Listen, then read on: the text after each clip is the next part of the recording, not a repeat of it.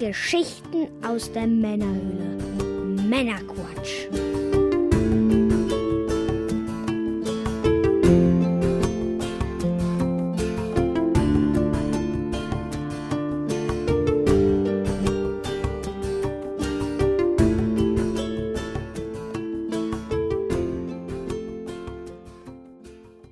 Willkommen zum Männerquatsch, dem Podcast von Männern für alle. Mit dem Mike. Das bin wohl ich. Hallo ich Björn. Der Björn. Hallo zusammen.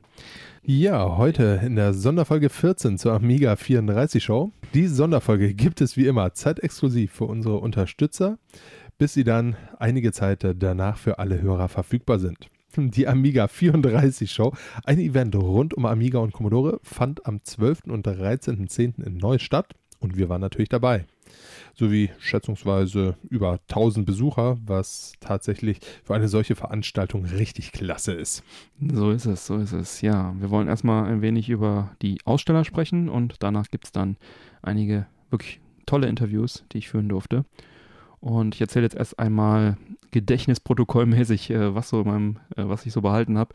Einen ausführlichen Bericht zu der Show, zur Amiga 34, gibt es in der nächsten Return-Ausgabe weil ich habe mich tatsächlich äh, mehr auf die Interviews und auf die Gespräche vor Ort konzentriert, als die ganzen Aussteller im Detail mir anzuschauen, aber ich möchte trotzdem gerne ein paar erwähnen. Amiga Future war wieder vor Ort, die haben äh, ihre Hefte gezeigt und verkauft äh, und auch Reshoot, Reshooter und das Buch von Petro, Erinnerung an Commodore, äh, angeboten. Dann gab es die Imca Limited, die haben das Checkmate A1500 Plus Gehäuse, ist ein neues Gehäuse für Amiga 500, 1200, 600 ähm, vorgestellt. Dann das Vampire-Team war dort. Die haben die Vampire V4 Standalone vorgestellt. Grundsätzlich ist die Vampire so eine FPGA-basierte Beschleunigerkarte für den Amiga und die kommt jetzt auch bald als Standalone-Version. Ist ein heißes Eisen in der Retro-Szene. Wir hätten sie auch durch einen Besucher auf dem EJAC-Fest äh, beinahe da gehabt. Der musste leider kurzfristig absagen, was sehr schade war, aber auf jeden Fall spannend und das sollte man mal im Auge behalten. Dann die Wavem Studios waren da. Steve Fletcher in Person. Der hat äh, den Film The Commodore Story äh, mitgebracht und äh, hat ihn, äh, das ist eine Dokumentation über Commodore, hat er gedreht, habe ich mir dann die Blu-ray gegönnt. Das ist eine echt gute Doku, sehr spannend, sehr viele Originalprotagonisten hat er da zu Wort kommen lassen. Eine schöne Geschichte. Dann der David Pleasance war da, der hat sein Buch Commodore Inside Story dort gezeigt. Den hatte ich auch schon auf der Gamescom getroffen, hatte ich mir das Buch auch zugelegt und habe auch jetzt schon mal reingelesen. Jetzt sind wir noch nicht so weit gekommen, aber ähm, sehr subjektiv geschrieben das Ganze. Ich teile seine Meinung äh, in weiten Strecken eher nicht, weil er widerspricht da doch den meisten anderen Quellen. Das ist also echt so ein bisschen so seine, seine Sicht der Dinge, auch auf Commodore und auch auf was wäre wenn und was hätte man machen können. Das teilweise, naja, also ich will jetzt nicht sagen naiv, aber teilweise sehr er ist halt dieser Meinung, dass es hätte anders laufen können, wenn sie ihn gelassen hätten, so ungefähr. Ähm, ich bezweifle das. Gut. Ähm, er war auf jeden Fall auch da. Dann das Return-Magazin war da mit einem eigenen Stand. Die haben wieder ihre Hefte verkauft und einige Anspielstationen gehabt. Das war wieder sehr nett. Der Wolfsoft war auch da, hat ein paar alte Commodore-Hardware verkauft, Reparaturservice angeboten. Factor 5 war da in ähnlicher Besetzung wie auf der Gamescom. Chris Hülsbeck, Lutz Osterkorn, Willi Becker habe ich gesehen. Wahrscheinlich waren noch ein, zwei mehr dabei. Dann hatten wir Virtual Dimension. Die ähm, hatten wir auch schon in der Sonderfolge Retro-Rundgang Gamescom 2018 interviewt. Die haben dort also wieder auch ihr Spiel gezeigt. Dann hatten wir Polyplay, die hatten wir auch in der Sonderfolge, ist ein Retro-Publisher. Dann gab es äh, Lavago, die haben so Staub-Dust-Covers äh, für den Amiga 500 gezeigt und verkauft, da wo Game Over drauf stand, das sah ganz nett aus. Amiworks, das ist hier die Firma von Patrick Nevian, die haben äh, Tales of Golut 3 gezeigt. Den habe ich auch im Interview nachher, da wird er noch kurz was drüber erzählen. Dann äh, gab es ein ausführliches Bühnenprogramm. Leider war die Akustik wirklich sehr schlecht und äh, selbst direkt vor der Bühne konnte man nur sehr schwer verstehen, was da auf der Bühne gesprochen wurde. Das war wirklich auch anstrengend dazu zu hören. Daher habe ich mir da auch leider fast nichts angehört. Den äh, Dr. Peter Kittel hätte ich mir gerne noch angehört. Aber das war mir dann echt zu anstrengend. Dann habe ich äh, mir das gespart und dann lieber selber Gespräche mit den Leuten geführt, äh, wenn sie dann von der Bühne runter waren. Der YouTube-Kanal The Shadow Knows hat also auch wie letztes Jahr mitgefilmt und wird wohl auch einige Stücke dann auf YouTube äh, zur Verfügung stellen. Ich habe, als ich jetzt geschaut hatte, waren nur von Tag 2 einige Sachen dabei. könnte mir vorstellen, dass vielleicht Tag 1 einfach von der Akustik her keinen Sinn gemacht hat. Oder vielleicht kommt das noch, da einfach mal im Auge behalten. Der Retro-Kompott war auch auf der Bühne, hat da moderiert. Die äh, werden, sofern es die Qualität zulässt, wohl auch noch einiges davon verwerten. Äh, die haben also auch sich darüber beschwert, dass da die äh, Soundqualität sehr schlecht war und sie auf der Bühne teilweise ihr eigenes Wort nicht vernünftig verstehen konnten. Sehr, sehr schade, gerade wenn man dann so hochkarätige äh, Gäste dort auch auf der Bühne hat. Ja, und gerade weil die Akustik so schwierig war, bin ich sehr froh, dass ich ein paar tolle Interviews führen durfte. Das erste Interview, äh, das ihr gleich hören werdet, ist mit Richard Löwenstein. Der hat äh, über die neue Amiga Joker Sonderheft-Ausgabe 2019 gesprochen, über Reshooter und über sein neues Spiel Reshoot Proxima 3. Danach kommt Petro Tyrschenko, den habe ich auch dort getroffen, habe ich auf der Gamescom getroffen, aber diesmal habe ich ihn dann doch nochmal vors Mikro gebeten, dass er da auch nochmal ein paar Worte äh, sprechen kann und äh, er hat auch über sein Buch nochmal gesprochen, meine Erinnerung an Commodore und Amiga, welches fast ausverkauft ist. Dann ein ganz tolles Gespräch mit Peter Tierolf geführt, der hat damals Kaiko mitgegründet, äh, Apidia, dieses Wespen Shoot'em Up äh, sicherlich oder, oder Bienen Shoot'em Up ist es glaube ich sehr sehr bekannt. Keen Games hat er mitgegründet, hat also auch äh, sehr, sehr viel Spannendes zu erzählen. Ähm, mittlerweile mit THQ Nordic auch verbandelt. Und den habe ich also angesprochen und kennengelernt und dann ein Interview, Interview mit ihm geführt auf der Suche nach Teut Weidemann. Da kam ich also mit ihm ins Gespräch und äh, war sozusagen ein Glückstreffer. Ich glaube, ich habe auch deutlich länger mit ihm, mit dem Peter gesprochen, als das auf der Bühne der Fall war. Das war ganz cool. Ja, und dann natürlich auch Teut Weidemann. Den habe ich dann auch nachher gefunden ehemaliger Entwicklungsleiter von Rainbow Arts. Der kam recht spät an und war auch nur kurz da. Und er war einige Minuten auf der Bühne, ich weiß nicht, fünf, zehn Minuten oder so. Dann bei mir im Interview und dann war er auch schon wieder weg. War mega toll, den mal wieder zu treffen. Immer lustig mit dem Toyd und ich kenne ihn ja von meiner Zeit bei Ubisoft. Und äh, wir haben auch einige gemeinsame Weggefährten, deswegen war das dann ganz schön, da so ein paar Anekdoten zu hören und äh, ja, wir standen da in einer lustigen Runde zusammen mit dem Teut, dem Peter Tierolf und äh, Bernd Lehren von äh, Egosoft. Und äh, ja, Teut hat dann wirklich was einiges rausgehauen. Das ist sehr, sehr hörenswert. Da könnt ihr euch drauf freuen. Und das hat mir auch wirklich Spaß gemacht, mit den Jungs da zu quatschen. Und last but not least haben wir den Patrick Nevian dann. Der stand vorher mit Chris Hülsbeck auf der Bühne, hat da ein bisschen Musik gemacht und dann auch jetzt noch von seinem äh, Spiel dann erzählt, Tales of Godot 3. Ja, dann würde ich sagen, los geht's mit den Interviews. Viel Spaß damit. Bis gleich. So, ich bin hier auf der Amiga 34 mit dem Richard Löwenstein. Und ja, hallo Richard erstmal. Ja, grüß dich, servus, hi. Danke, dass ich äh, hier wieder mitreden äh, darf. immer wieder gerne, immer wieder gerne. Auf der Gamescom haben wir uns ja sozusagen verpasst, weil äh, du gar nicht da warst. Genau, ähm, ab und zu mal darf dann auch die Familie mit mir ein bisschen Zeit verbringen und äh, Gamescom ist deswegen für mich ausgefallen. Dafür hatte ich einen schönen Urlaub. Ähm, könnte ich was drüber erzählen, weiß bloß nicht, ob das irgendjemand interessiert, deswegen lasse ich es besser bleiben. Ja, sehr gut. Äh, kannst du mir ja hinterher erzählen. also wir wollen heute nochmal sprechen über dein aktuelles Spiel, Reshoot R. Haben wir auch in der Sendung schon drüber gesprochen. Und äh, das zeigst du auch ja hier und wird auch hier verkauft. Äh, wie ist denn da so die Resonanz? Also bis jetzt ist die Resonanz ausgezeichnet. Das Spiel ist ja äh, Ende Mai veröffentlicht worden und ähm, ich kriege praktisch ausnahmslos positives äh, Feedback. Ähm, ich kriege auch Reviews in einschlägigen Fachzeitschriften, die es ja für Retro-Spiele mittlerweile wieder gibt. Ja? Und das geht rauf bis in die 90er-Wertungen, worauf ich unheimlich stolz bin. Leute kommen hier vorbei, ähm, bedanken sich, und sagen, wie, wie großartig sie das Spiel finden und freuen sich auch schon auf das Nachfolgespiel, ähm, das hier auf, debütiert auf der Amiga 34. Keine Ahnung, ob du darüber reden möchtest. Ich äh, erwähne es einfach mal. das wäre jetzt eigentlich auch direkt meine nächste Frage gewesen. Dann erzähl uns doch etwas darüber. Wie wird es heißen? Was wird es bieten? Ja, also ich habe ja Reshooter ähm, drei Jahre lang entwickelt und habe mir gedacht, okay, jetzt habe ich hier drei Jahre lang äh, Technologie, Softwaretechnologie entwickelt, die ein ziemliches Maximum aus dem Amiga herausholt. Und es würde jetzt Sinn machen, diese Technologie mal noch für ein weiteres Shoot'em Up zu nutzen. Genau das wird passieren bei, bei Reshoot Proxima 3.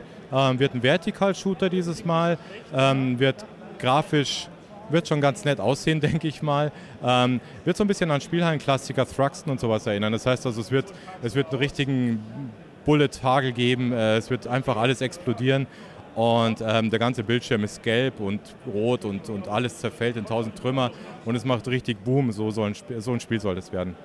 Also quasi dann äh, die Krönung der Shooter-Engine, die du da entwickelt hast, dann in dem dritten Titel. Ja, so sieht es momentan halt aus. Man entwickelt sich ja immer weiter und es werden immer neue Tricks gefunden, wie man aus einer Hardware noch ein bisschen mehr herauskitzeln kann. Stand heute ähm, wird es die Krönung sein. In zwei Jahren kann es aber wieder sein, dass ich wieder was Neues gelernt habe und dass ich wieder noch mehr machen könnte. Ähm, das sieht man ja momentan in der ganzen Retro-Szene, dass sich die Dinge brutal weiterentwickeln, dass eine Hardware, wo man gedacht hat, die wäre schon vor 20 Jahren ähm, ausgereizt gewesen, dass da immer noch mehr drin steckt und man kann immer noch mehr rauskitzeln. Und genauso geht es mir auch beim Amiga, da geht immer noch mehr. Ja, das ist schön. Ich habe eben auch schon einen Screenshot gesehen, das sah schon alles ganz gut aus. Hast du schon einen groben Fahrplan, wann es fertig sein soll? Den habe ich ja. Ähm, also ich zeige jetzt hier gerade die erste Tech-Demo auf der Amiga 34. Ähm, ich möchte bis Ende des Jahres zumindest mal ein Level komplett fertig haben. Und dann soll es eigentlich sehr schnell gehen. Der vage Plan ist, dass ich im Mai 2020 releasen möchte. Das wird dann auch wieder für Amiga 1200, 4000 CD32 sein und für alles, was AGA-Chipsatz kann, also auch Emulatoren zum Beispiel. Sehr gut, ja.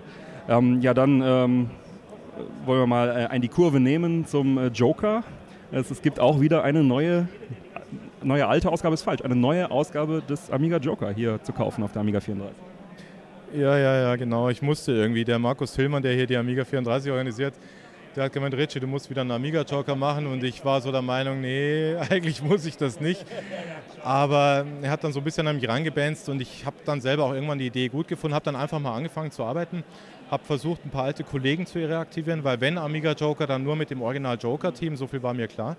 Ähm, und als dann zwei, drei Kollegen zugesagt haben, ja, stand ich im Prinzip, hatte ich mich selber in die Zwangslage gebracht, dass ich jetzt auch einen Amiga Talker machen muss. Und, und so ist es dann auch gekommen. Das heißt, wir haben im März oder April diesen Jahres angefangen und haben jetzt wieder einen Amiga Joker gemacht zum 30-jährigen Jubiläum des Amiga Joker. Die erste Ausgabe ist ja Ende 89 erschienen und das schien mir so nach 30 Jahren, da kann man so ein Heft schon nochmal machen. Und ein paar Kollegen aus dem alten Team haben es eben auch so gesehen. Wir haben ein schönes Teamwork gemacht, mit aber auch ein paar frischen Gesichtern dabei. Es sind auch Leute dabei, die, ähm, die beim Joker-Team nicht dabei waren, die jetzt eben neu dazugekommen sind, die vielleicht Joker-Fans sind oder Journalisten sind, die überhaupt gar nicht aus der Games-Ecke kommen, die aber Bock haben auf alte Games. Und ähm, deswegen ist das eine ganz frische Mischung, die wir da hingekriegt haben, denke ich. Ja, schön. Retrospektiv äh, die äh, Ausgabe, die beim letzten, beim letzten Event verkauft wurde. Ähm, du hattest, wir hatten hier kurz gesprochen, du sagtest, ja, wird gut angenommen. Äh, ist das auch so dein finales Fazit? Also alles gut verkauft, alles ausverkauft, nichts auf keinen Mengen sitzen geblieben? Oder musstet ihr nochmal nachdrucken? Wie war, der, wie war der Erfolg? Also Amiga Joker ist eine Zeitschrift, die war ja in den, in den Ende der 90er, äh, Anfang der 90er Jahre brutal erfolgreich. Insofern hätte ich damit rechnen müssen, dass ein paar Leute vielleicht Bock auf eine, auf eine Comeback-Ausgabe haben. Aber dass sie innerhalb von zwei Stunden ausverkauft sein würde, damit hatte ich nicht gerechnet. Ähm, deswegen haben wir hier mal ein paar mehr Stück äh, reingeschleppt hier vorhin. Ähm, ich glaube, heute gehen sie nicht aus. Also wir sind, wir haben tatsächlich nachdrucken müssen. Ja, es gab eine zweite Auflage, ähm, was echt ärgerlich war letzten Endes, weil das kostet einen Haufen Geld, eine zweite Auflage äh, drucken zu müssen. Ähm, ist richtig viel Geld, das, da reinge das ich da reinbuttern musste.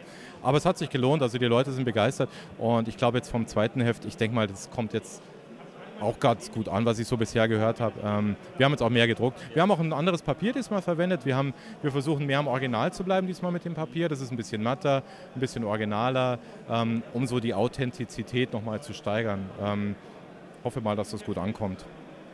Ja, dann hätte ich noch ähm, so eine Metafrage. Zum einen ähm, hast du noch irgendeine schöne Anekdote aus der Amiga-Zeit. Du hast ja auch sehr viel mit äh, Programmierern und, und anderen Journalisten auch zu tun gehabt. Äh, und anschließend vielleicht auch nochmal so deine schönste, gerne auch persönliche Erinnerung an den Amiga und die Amiga-Zeit. Vielleicht ist es auch dasselbe. Also meine schönste Erinnerung ist tatsächlich das Joker-Team. Also das hat jetzt mit dem Amiga dahingehend zu tun, dass der Amiga uns natürlich als Team geformt hat. Ähm, aber was mir dann im Gedächtnis geblieben sind, das sind halt so unsere, wenn wir dann am, am Abend nach, nach Feierabend halt zusammengeblieben sind und irgendwelche Games gezockt haben, keine Ahnung, Skidmarks oder auch irgendwelche Flugsimulatoren dann irgendwie im Dogfight oder sowas, solche Sachen. Also so dieser Team Spirit, den wir da hatten. Ja, abends noch ein Bierchen trinken gehen, über Amiga-Kram reden. Das, äh, das habe ich in meinem Leben danach so in dieser Intensität nicht mehr erleben dürfen. Das äh, werde ich also äh, bis an mein Lebensende bei mir behalten, diese Erinnerung. Ja, schöne Zeit. Ja, von wegen schönen Amiga-Erinnerungen. Ich finde auch hier, wenn man hier auf dem Event ist, spürt man halt auch noch so ein bisschen so den alten Amiga Spirit, so ein bisschen alles Gleichgesinnte. Also ich finde es hier eine sehr schöne Atmosphäre. Geht es dir auch so? ich bin total begeistert, wie viele Leute hier sind. Also ich meine, du kommst hier rein, es ist bummvoll. Ja? Ähm, ich habe gehört, dass um die 750 Gäste hier erwartet werden. Und das finde ich völlig sensationell. Ähm, die Leute sind super nett, die sind super neugierig, die sind auch offen für was Neues, was ich total wichtig finde. Ich selber entwickle meine Spiele ja mit moderner Hardware, mit moderner Software für eine alte Hardware, weil ich es liebe, ähm, die neuen Werkzeuge, die heutigen Möglichkeiten mit, mit, mit alten Dingen zusammenzubringen. Ja? Und das, das, das erlebe ich hier ständig, ja, dass die Leute irgendwie auch begeistert sind, wenn ich ihnen davon erzähle, wie sowas funktioniert.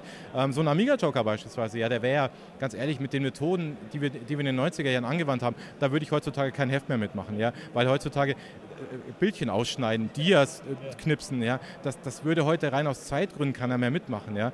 Und nur mit den modernen Werkzeugen ist es überhaupt möglich, dass hier jeder sowas mitmacht und, ähm, und dann so begeistert ist, äh, wie sowas entsteht und dann auch neue Ideen einbringt, was sie im Amiga Joker gerne hätten. Der Amiga Joker, den wir jetzt hier heute rausbringen, der ist ja entstanden auf Basis der Ideen, die ich aus der Community bekommen habe. Ich habe ja ohne Ende Leserbriefe bekommen, 50, 60 Stück. Und da waren auch viele Ideen dabei. Und ich habe versucht, mir das Wichtigste daraus zu filtern und das dann umzusetzen. Und, und nur so funktioniert das, diese, diese ganze Community-Sache, diese Ideen, die da entstehen und die dann umsetzen zusammen mit den Leuten. Ähm, und dann entsteht dabei irgendwas Tolles, was die Leute großartig finden. Also das, das bringt dir so ein schönes Gefühl. Ähm, davon bin ich sehr begeistert und das spürst du hier überall. Bin ich auch. Das sind doch schöne Worte zum Abschluss. Vielen lieben Dank für das Interview, dass du dir die Zeit genommen hast und noch viel Spaß hier auf dem Event. Vielen Dank, vielen Dank ne? und äh, gute Zeit allen. Danke sehr. So, ich stehe hier mit dem Petro, den ich hier zufällig getroffen habe. Wieder zufällig getroffen. Auf der Gamescom haben wir uns schon unterhalten. Ähm, da haben wir kein Interview geführt, aber ich dachte, jetzt hole ich dich doch mal vors Mikrofon. Petro, wie geht's dir? Naja, du weißt ja, wie es alten Leuten geht. Der Kalk rieselt mir schon aus der Hose. Bald wäre ich 77 und Amiga wird mich überleben, das weiß ich. Du hast aber auch sehr, sehr viel dazu beigetragen, sehr, sehr viel Positives, das kann man ja sagen. Danke für die Komplimente. Ich habe auch gelitten, aber okay. Das ist alles History. Ja, das stimmt. Das kann man ja in deinem Buch alles nachlesen. Äh, Gibt es denn noch ein paar Bücher zu kaufen eigentlich? Deine Geschichte von Commodore? Ja, die gehen jetzt langsam zu Ende. Ich habe ja 200, äh, 2014 habe ich angefangen, April. Mhm. Und äh, ich habe, glaube ich, noch 200 oder 300 Stück, dann ist es auch vorbei. Mhm. Ja. Dann ich suche ja immer noch einen Lizenznehmer, der mir das in Englisch äh, entsprechend vertreibt, übersetzt und so weiter, aber habe bis jetzt noch keinen gefunden. Ja, wenn also jemand da unter den Hörern zufällig ist, gerne bei uns oder beim Pedro melden. Ich leite es auch gerne weiter an Pedro.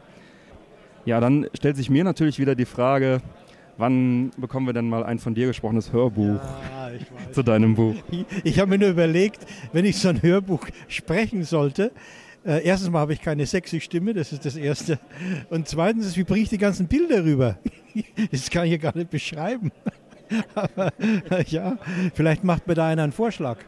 Ja, vielleicht können wir da mal was gemeinsam ausarbeiten. Also da gibt es bestimmt Möglichkeiten. Man kann ja Bilder auch digital irgendwie beilegen, wenn man das auf einen MP3-Stick packt oder irgendwie sowas. Ja, heute ist alles möglich. Mit Amiga machst du mal. Genau. Amiga macht's möglich, heißt es da, ne? Richtig. Ja, du bist äh, hier jetzt auf der Amiga 34, bist, du bist bis jetzt auf jeder Amiga-Show gewesen, auch richtig? Nee, nein.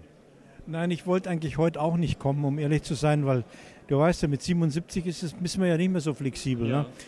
Aber ich bin dann den vielen Bitten nachgekommen, bin jetzt doch noch, komm, bin heute früh um sieben losgefahren von Frankfurt, zwei Stunden braucht und heute Abend um fünf fahre ich dann wieder zurück. Ähm, auf der Amiga 30 warst du, aber da haben wir uns ja hier auch getroffen und dann hast du die letzte ausgelassen. Ja, das war die erste Amiga 30 äh, und äh, da habe ich auch die Eröffnungsrede gehalten damals und seit der Zeit jetzt bei 34. Ja. ja ich habe gesagt, ich habe den Markus gesagt, der es immer so toll macht hier die Veranstaltungen. Ja, genau ich wollte eigentlich immer kommen, Amiga 50. Aber ich glaube, mehr brauche ich ja gar nicht dazu zu sagen. Auf der Amiga 50 lassen wir dein Hörbuch dann laufen. Ja, ja, ja, ja. ähm, ja, das, äh, also das ist ja das dritte Event, das alle zwei Jahre, Amiga 30, Amiga 32, Amiga 34. Von daher hast du ja die meisten mitgemacht. Ja, an, ansonsten ähm, hast du vielleicht noch irgendwas, eine Anekdote zu teilen? vielleicht eine Anekdote aus deinem Buch, das wäre doch vielleicht mal was, wenn du da was spontan hättest. ja, viele Leute behaupten ja, dass ich der Kofferträger vom Medi war. Da ist vielleicht schon einiges dran. Das will ich hier gar nicht verleugnen. Äh, also eine nette Gest, eine nette, ähm, netter Einfall, was da war, war, wie ich den Medi vom Flughafen abgeholt habe. Musste ich ja immer machen, als er von New York kam. Äh, da war er natürlich immer hungrig in der Früh und da sind wir einmal ins Arabella gegangen Das Arabella äh, äh, Hotel war ja gleich neben dem äh, Niederrater Niederlassung von Commodore. Und da haben die uns eigentlich nicht kontrolliert, ob wir da Hotelzimmer sind. Normalerweise fragen sie, welche Zimmernummer. Das haben sie nicht gemacht. So hatten wir also dann das Vergnügen, einmal umsonst zu frühstücken. Das haben wir natürlich dann immer ausgenutzt. Jedes Mal, wenn er von New York gekommen ist, hat er gesagt, jetzt gehen wir erstmal frühstücken. Habt ihr euch da reingezeckt. Ja, wo du gerade sagst, ich habe äh, gerade noch im Kopf gehabt, ähm, es, ähm, die alten Werke von äh, Commodore oder die neu gebauten Werke, wurde doch kürzlich eine Ausstellung gemacht. Da habe ich auch Bilder gesehen, dass du da warst. Kannst du uns dazu was erzählen? Ja, in Braunschweig. Ich war ja eingeladen bei der letzten Tagung äh, und äh, da hatten wir eine Einladung vom äh, Braunschweiger Museum bei Streif. Streif war derjenige, mit dem wir zusammen die ganzen Verpackungen gemacht haben damals. Und äh, äh da äh, war ich dann auch dabei mit einigen äh Leuten, kleinen Amigianern von der Tagung. Ich habe das nur mit einem Ohr mitbekommen. Also das war die Firma, die die Amiga-Kartons im Prinzip bedruckt hat. Die hat jetzt dann äh, das alte Commodore-Gebäude aufgekauft und ist da jetzt drin und dann war da eine Ausstellung, oder? Nein, das, äh, es war ja so geplant, dass äh, Commodore aus der Ernst-Amme-Straße, da war das Werk, das hat früher Hartmann und Braun gehört, äh, auszieht und in ein neues Werk einzieht. Das neue Werk war gebaut, wurde auch von niedersächsischen äh, Regierung gesponsert wegen Mitarbeitern und so weiter. Und kurz bevor wir einziehen konnten, ist die Firma pleite gegangen. So okay. Und dann hat der Streif, mit dem er ja sehr eng zusammengearbeitet hat, den ganzen Service gemacht, die ganzen C64 mhm. repariert und so weiter, der hat dann das Gebäude gekauft und ist seit der Zeit praktisch äh, Nachfolger. Er hat es praktisch neu übernommen, ja. weil Commodore war da nie drin. Ja. Und da macht er eben seine Kartonagen und seine äh, hat jetzt alles seinen Sohn übergeben und da hat er zu Gedenken an Amiga und Commodore die ja da in Braunschweig mhm. produziert worden sind, das Museum gegründet. Ah, das heißt, da ist eine Dauerausstellung auch mit Commodore. Genau, da, sind eigentlich alle Commodore-Geräte, ist mhm. sogar ein Fremdgänger ist drin, ist die Zuse, die alte Zuse von Konrad Zuse, ja, die steht da auch drin. Also es ist sehenswert, das Museum mal zu besuchen, wenn man in der Nähe ist. Ja, schön, siehst du, da haben wir nochmal einen schönen kleinen Exkurs gemacht. Ich hatte es nämlich nur gesehen, dass du da auf den Bildern äh, warst und hat das nicht mehr so ganz verfolgen können. Schön, dann haben wir das. Ja, ja, genau. Aus erster Hand nochmal erfahren. Gut, ja, dann wünsche ich dir noch hier einen wunderschönen Tag auf der Amiga 34. Wir haben ja wunderbares Wetter auch heute. Du bist ja auch stark gebucht bei Interviews, habe ich gehört. Und äh, dann hoffe ich, dass wir uns auf einer der nächsten Events wiedersehen. Ja, ja, ich habe ja so viele Wettbewerber, dass, dass da lange Warteschlange sind. Und eigentlich bin ich ja gar nicht so wichtig. Also ich wünsche euch alles Gute und äh, auch dir viel Spaß hier noch auf der Amiga 34. Vielen Dank, Petro. Immer schön mit dir zu sprechen. Danke sehr. So, ich stehe jetzt hier mit dem nächsten, ja man kann sagen Aussteller, glaube ich, äh, auf der Amiga 34 oder wie bezeichnet man das? Gast, offizieller Gast? Offiziell steht Ehrengast auf der Karte. Ich habe auch keinen Stand hier, also... Ehrengast, mit einem Ehrengast. Ähm, stell dich doch bitte kurz vor. Äh, ich bin Peter Thiolf. Ich habe äh, in der Amiga-Zeit äh, äh, in der Firma Kaiko gearbeitet, war einer der Gründer davon, habe damals Apidia programmiert, habe äh, ja, später auch Turrican 3 für einen Amiga programmiert und bin seitdem in der Branche unterwegs mit unterschiedlichen Firmen. Und meine aktuelle Firma heißt auch wieder Kaiko. Das ist ja spannend. Wie kam es denn dazu? Gibt's da, sind die Rechte dann noch bei dir gewesen? Naja, die Rechte waren eigentlich frei. Das Warnzeichen äh, ist irgendwann ausgelaufen, das ich zusammen mit den beiden anderen Gründern, mit Chris Hülsbeck und Frank Matzke hatte. Das wusste ich, dass es ausgelaufen war und ich brauchte ganz dringend einen Namen. Ich hatte ich hatte meine Firma Unit 4 Games genannt, weil es meine vierte Spielefirma war. Äh, fand ich irgendwie neat. Und dann kam eine Firma aus Holland, glaube ich, an. Äh, die Unit 4 AG, die was ganz anderes machen, aber die mhm. fanden es unkomisch, als ich versucht habe, ein europäisches Warnzeichen anzumelden. Und dann brauchte ich von jetzt auf gleich einen Namen, habe die Jungs gefragt, darf ich das benutzen? Und seitdem heißt es wieder Kaiko. Schön, und das ist auch wieder eine Spielefirma. Genau. Ja, kannst du uns ja vielleicht gleich auch noch was zu erzählen. Jetzt interessieren mich natürlich erstmal die Anfänge. Ähm, du sagst, Apidia habt ihr gemacht und so weiter und so weiter. Ähm, wie kam es denn dazu, dass äh, Kaiko gegründet wurde? Ja, äh, okay, man braucht, man braucht halt eine Firma, wenn man, wenn man geschäftlich tätig sein will. Ich habe noch in der Schulzeit angefangen, Spiele zu machen. Ähm, das gab einen kleinen Freundeskreis, Leute, die dann später auch in diesem Dunstkreis der Firma gearbeitet haben. Chris Hülsbeck habe ich kennengelernt an der Schule. Der kam irgendwie bei einer Projektwoche vorbei. In der ging es darum, Spiele zu programmieren in der Schule, Projektwoche halt.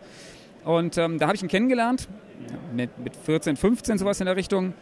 Und furchtbar viel gemacht danach, weil er halt ja auch immer das Interesse hatte, programmiert hat am C64 und Musik mhm. gemacht hat. Und ähm, darüber ging es los. Ich habe erste C64-Spiele gemacht. Ähm, das war die Zeit, da gab es den Amiga, glaube ich, noch gar nicht. Ähm, und äh, Chris ist dann es gelungen, eine Anstellung bei Rainbow Arts zu bekommen. Darüber bin ich also auch an diesen Publisher Rainbow Arts äh, herangekommen. War dann zu Besuch bei ihm, habe die Leute da kennengelernt, nette und weniger nette Erlebnisse gehabt. Ich habe mich nicht optimal eingeführt da, aber... Ähm, Möchtest du da mehr zu erzählen? Ja, kann ich vielleicht auch noch mehr dazu erzählen. ja, ich, ich weiß nicht, ich kam halt aus der, äh, aus der naja, Hobbyisten-Szene und ich war nicht schlecht. Ja, ich konnte eine ganze Menge am C64. Ähm, was die Technik anging, das hat alles sehr gut funktioniert, äh, war ein relativ hohes Niveau. Ich komme in diese Firma, wo Leute ihr Geld damit verdienen und angestellt sind und habe dann blöde Fragen gestellt, so warum macht ihr denn dies oder jenes nicht? Und das ist halt nicht so gut angekommen, wenn da einer kommt und ihnen den Job schwieriger macht. Mhm. Am Ende, behaupte ich jetzt einfach mal, hat es dazu geführt, dass die Spiele besser wurden, mhm. besser ausgesehen haben und auch besser wurden, aber die Leute dort hatten eine Menge mehr Arbeit und das fanden sie nicht lustig, glaube ich. Genau, und äh, darüber hatte ich einfach diesen Kontakt zu Rainbow Arts und habe halt immer weiter Spiele gemacht. Dann war ich bei der Bundeswehr, da war Chris dann schon in Düsseldorf bei Rainbow Arts, mhm. habe ihn da ab und an besucht. Ich habe ähm, dann am Amiga gearbeitet. Chris hat seinen sein neues Soundsystem, damals TFMX, ähm, entworfen, programmiert, die Soundroutine. Und ähm, ja, ich habe geholfen, den Editor zu schreiben. Also ich habe den Editor programmiert nach seinen Ideen und nach, seinen, nach seiner Konzeption. Ähm, das war die Zusammenarbeit in dieser Phase und dann war ich fertig mit dem Bund und okay, was machst du jetzt? Mhm. Ähm, hatte, habe mir eine Kreditkarte bei der Bank besorgt und bin nach Düsseldorf erstmal zum Chris gezogen. Habe mich da einfach einquartiert. Ich habe mich nie angemeldet in Düsseldorf. Ich wusste auch nicht, was musste eigentlich so. Ich bin da einfach geblieben erstmal. Ich war auch am Ende nur drei Monate da. Habe dort die Leute von Factor 5 kennengelernt. Da war der ähm, ja, spätere President von, von Factor 5, der Julian Eggebrecht, war als Producer bei Rainbow Arts und hat die Jungs aus, mhm. aus Köln da produced. Ähm, da habe ich mich dann wieder irgendwie unbeliebt gemacht.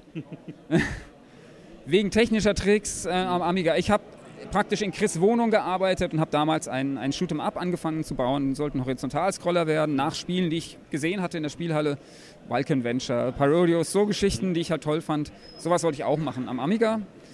Und äh, habe eben angefangen mit einem typisch, ich habe mir mein Raumschiff gepixelt, noch mit ein bisschen Hilfe damals von, von einem Artist äh, von Rainbow Arts habe Backgrounds gescannt aus Zeitungen und mir zusammengestellt und eben Routinen geschrieben. Und dann überlegt, wie kann ich das machen, wenn ich Parallax-Scrolling machen will und so ein Zeug. Was, und mir ein paar Tricks einfallen lassen, habe ich ausprobiert, festgestellt, okay, cool.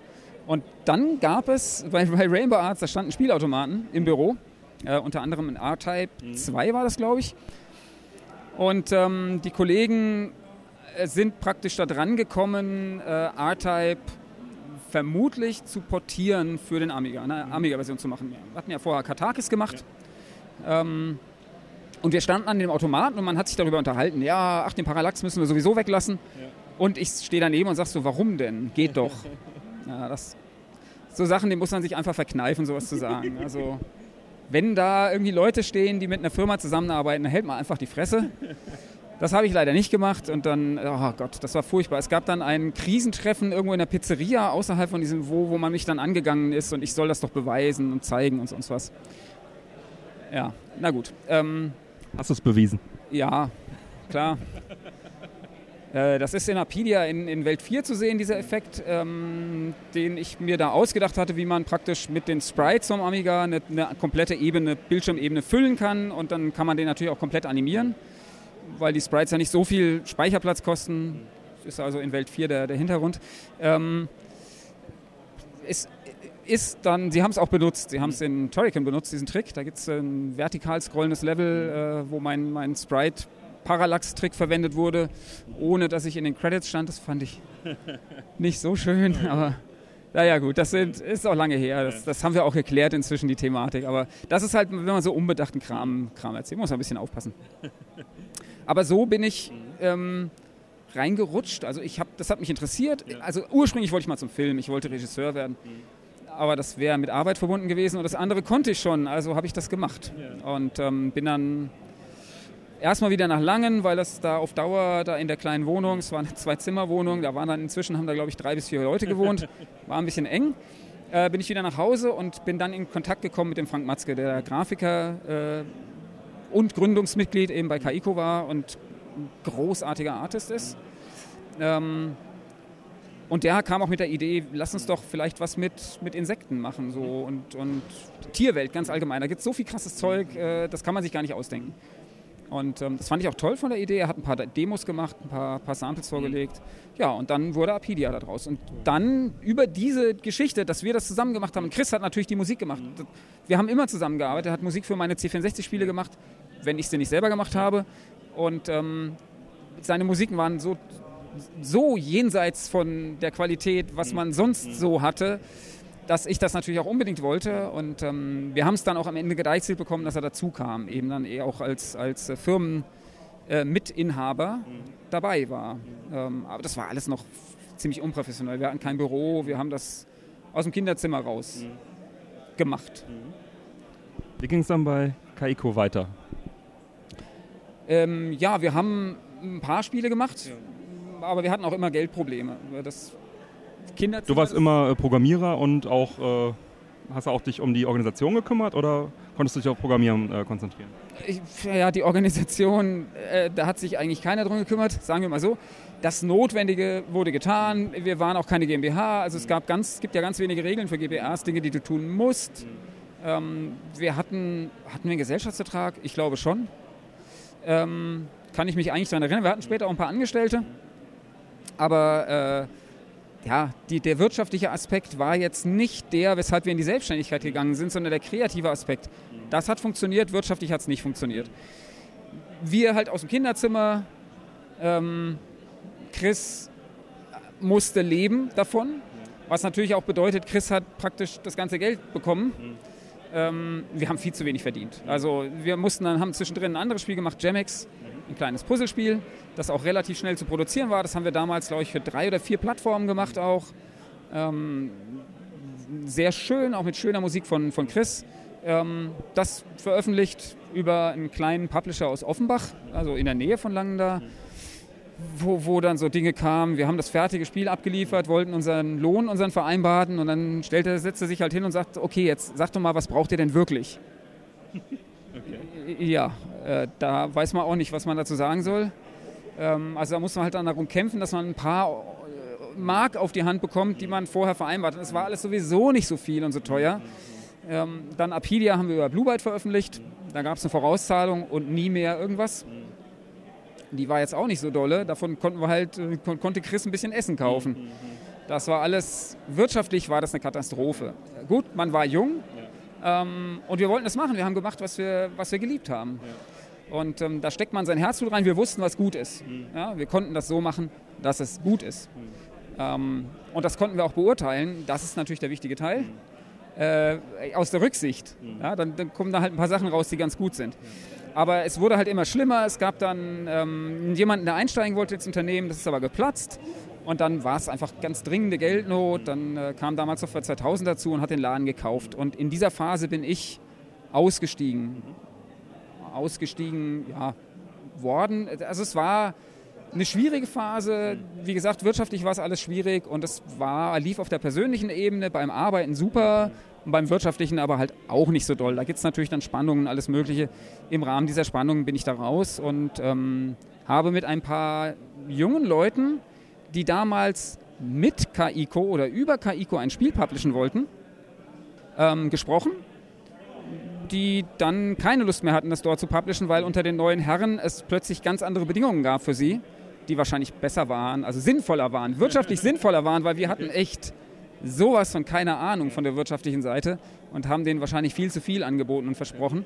Ähm, es gab neue Bedingungen, das wollten sie nicht machen und dann haben wir gemeinsam Neon Studios gegründet. Mhm ähm, und die hatten halt ein Amiga-Spiel in der Mache, das unglaublich gut aussah, Timid the, Fly, Timid the Flying Squirrel, mhm.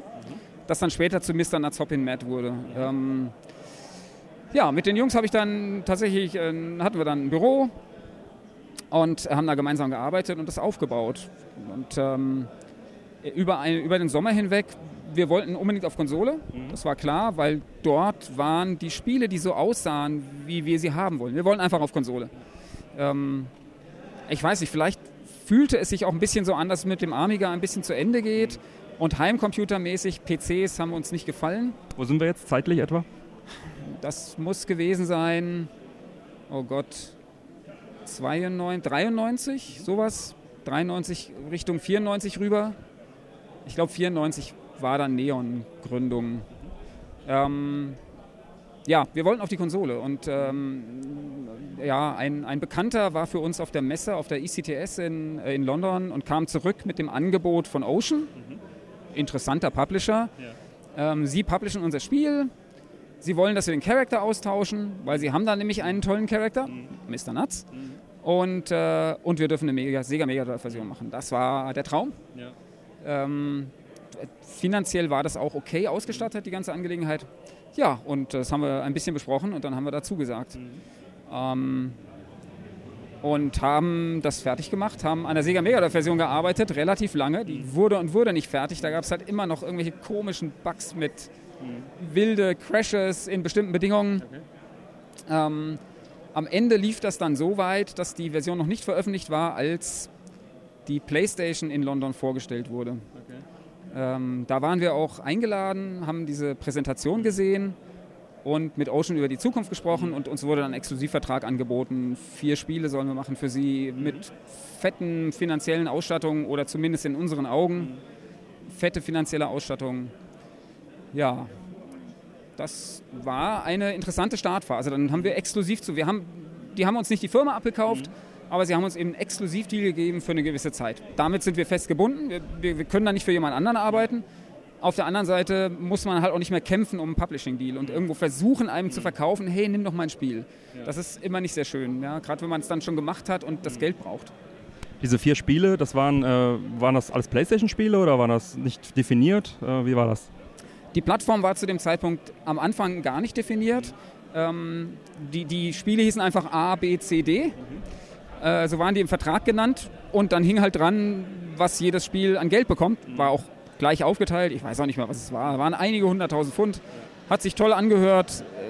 Äh, hat wahrscheinlich eine Null gefehlt, damit es realistisch gewesen wäre. Aber gut, es waren auch noch andere Zeiten. Es war auch billiger, Spiele zu machen damals, als es irgendwie heute ist. Und äh, wir haben dann von verschiedenen Systemen äh, DevKits teilweise bekommen, teilweise Unterlagen, Hardware-Unterlagen. Wir waren damals Entwickler für äh, Sega Saturn, ähm, für Sony PlayStation. Gut, PC war ein Thema. Spiel A wurde für PC geplant. Das war ein ähm, Rollenspiel, isometrisch, ähm, das dann den internen Titel Vanished Powers hatte. Davon gab es dann auch eine Demo, bis es dann eingestellt wurde von Ocean. Ähm, wir hatten aber zum Beispiel auch äh, Hardware-Unterlagen für das ähm, Atari Jaguar. Oh, da lehne ich mich mal interessiert nach vorne. Was äh, habt ihr denn da konkrete Pläne gehabt für einen Jaguar auch?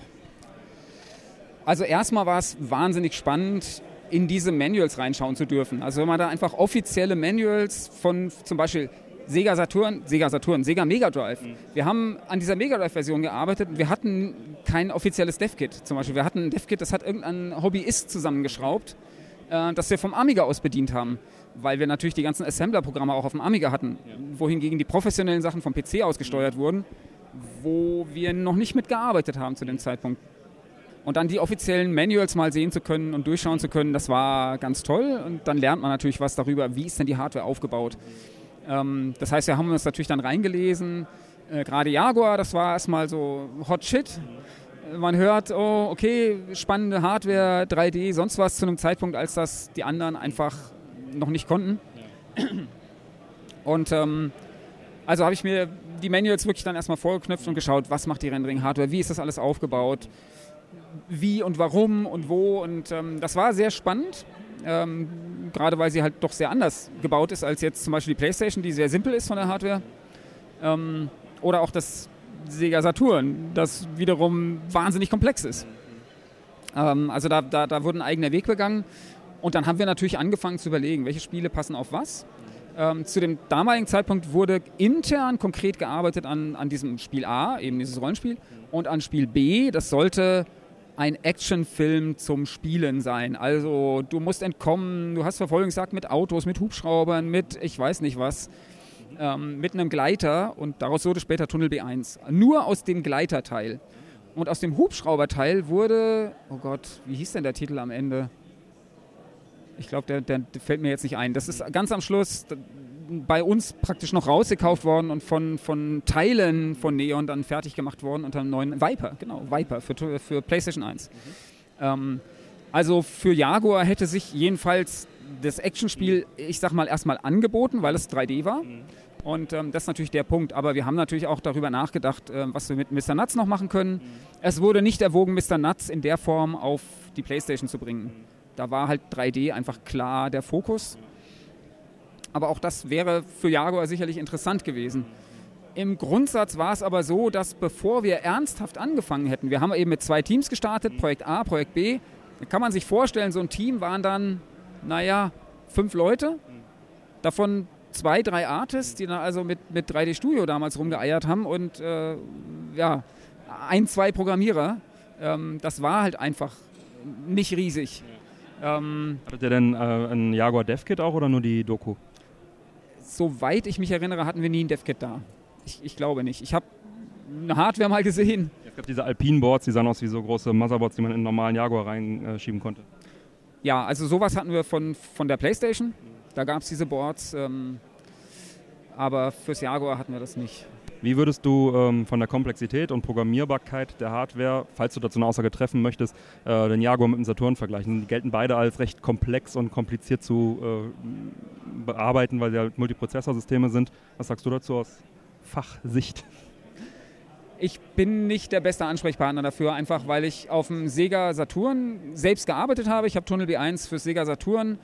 Ähm, die 3D-Engine habe ich nicht gemacht, die wurde gemacht von den Farbrauschleuten weiß gar nicht, wer im Einzelnen das dann äh, war, aber jedenfalls, das wurde zugeliefert aus Hamburg ähm, in der Fassung, die fast funktioniert hat. Also ich habe sie dann zum Laufen gebracht und das Spiel dran gebacken äh, und die ganzen Grafikassets portiert und all den ganzen Kram gemacht. Ähm, also da habe ich hands-on gearbeitet, kenne die Komplexität also aus eigener Ansicht, wohingegen ich auf dem Jaguar wirklich die, die Docs gelesen habe. Ich habe es nie ausprobiert. Ich habe nicht gesehen, was gab es was gab's für Tools, was gab es für Libraries vielleicht.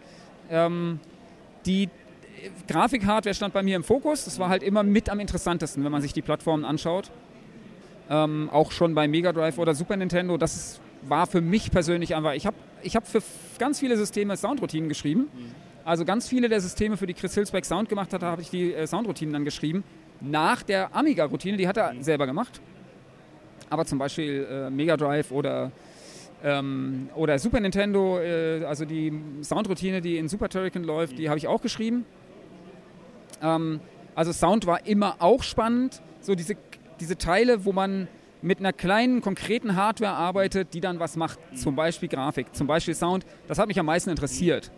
Ähm, ich habe halt die Hands-on-Erfahrung nicht. Deswegen kann ich da nur annehmen, dass wenn man sagt, es ist ähnlich komplex, dass es auch so ist. Also ähm, du sagst keine Hands-on-Erfahrung, das heißt, ihr habt also auch da nicht angefangen. Also nicht eine Zeile Code irgendwie für einen Jaguar äh, entstanden, natürlich nicht, wenn ihr kein DevKit hattet. Nee, leider nicht. Also zu dem Zeitpunkt, als wir äh, dann Lust hatten anzufangen und so weit waren, war bei Ocean die Entscheidung getroffen, dass man erstmal nicht fürs Jaguar arbeiten will. Das ist halt oft diese Geschichte, dass die Publisher sagen, ach, wir machen jetzt erstmal nichts, weil es gibt nicht genug Support. Ja, aber den fehlenden Support machen sie selbst. Das war ähnlich bei der, bei der Wii U, sagen wir mal. Genau. Ja, eine Hardware, die äh, ein Gerät, das wirklich schön ist. Mhm. Ähm, ich, glaube, in der Generation habe ich auch für keine andere Plattform so viele Spiele wie für die Wii U. Äh, und die wird auch immer noch eingeschaltet und benutzt, aber ähm, der, der, der, der Support von, äh, von Plattformleuten ist halt wenig gewesen, also hier von den Publishern. Ich hab, wir haben eins der letzten Spiele für die Wii U gemacht, den Darksiders-Port für Wii U. Das haben wir immerhin noch hingekriegt. Besitze ich auch. Ich habe ein Full-Set, also alle PAL-Spiele für die Wii U, weil es auch eine schöne Hardware ist. Also finde ich auch toll. Ja, krass. Das, das sind dann eine Menge Spiele. Also ganz, ganz so wenige waren es ja dann nicht. Ja, also auch nicht mega viele. Ich habe es gerade gar nicht im Kopf, aber 150 oder sowas an Disk-Versionen etwa. Ich habe es jetzt nicht im Kopf. Ja, cool. Ähm, Gab es dann auch das vierte Spiel? Ist da auch noch was draus geworden? Wir äh, waren, glaube ich, erst bei C jetzt. Genau, also äh, zu dem Zeitpunkt, als, wie gesagt, Spiel A wurde eingestellt. Spiel B war super, war toll für Ocean. Ähm, da gab es, ich, ich, erinnere mich an, ich glaube, das war eine Amiga Format. Eine Amiga Format? Ja, ich glaube, das ist Quatsch, das kann nicht sein. Es muss eine Playstation-Zeitung gewesen sein, eine britische. Ähm, die hatte das Cover von Tunnel B1 vorne drauf und es stand da Ocean oder war es sogar Neon.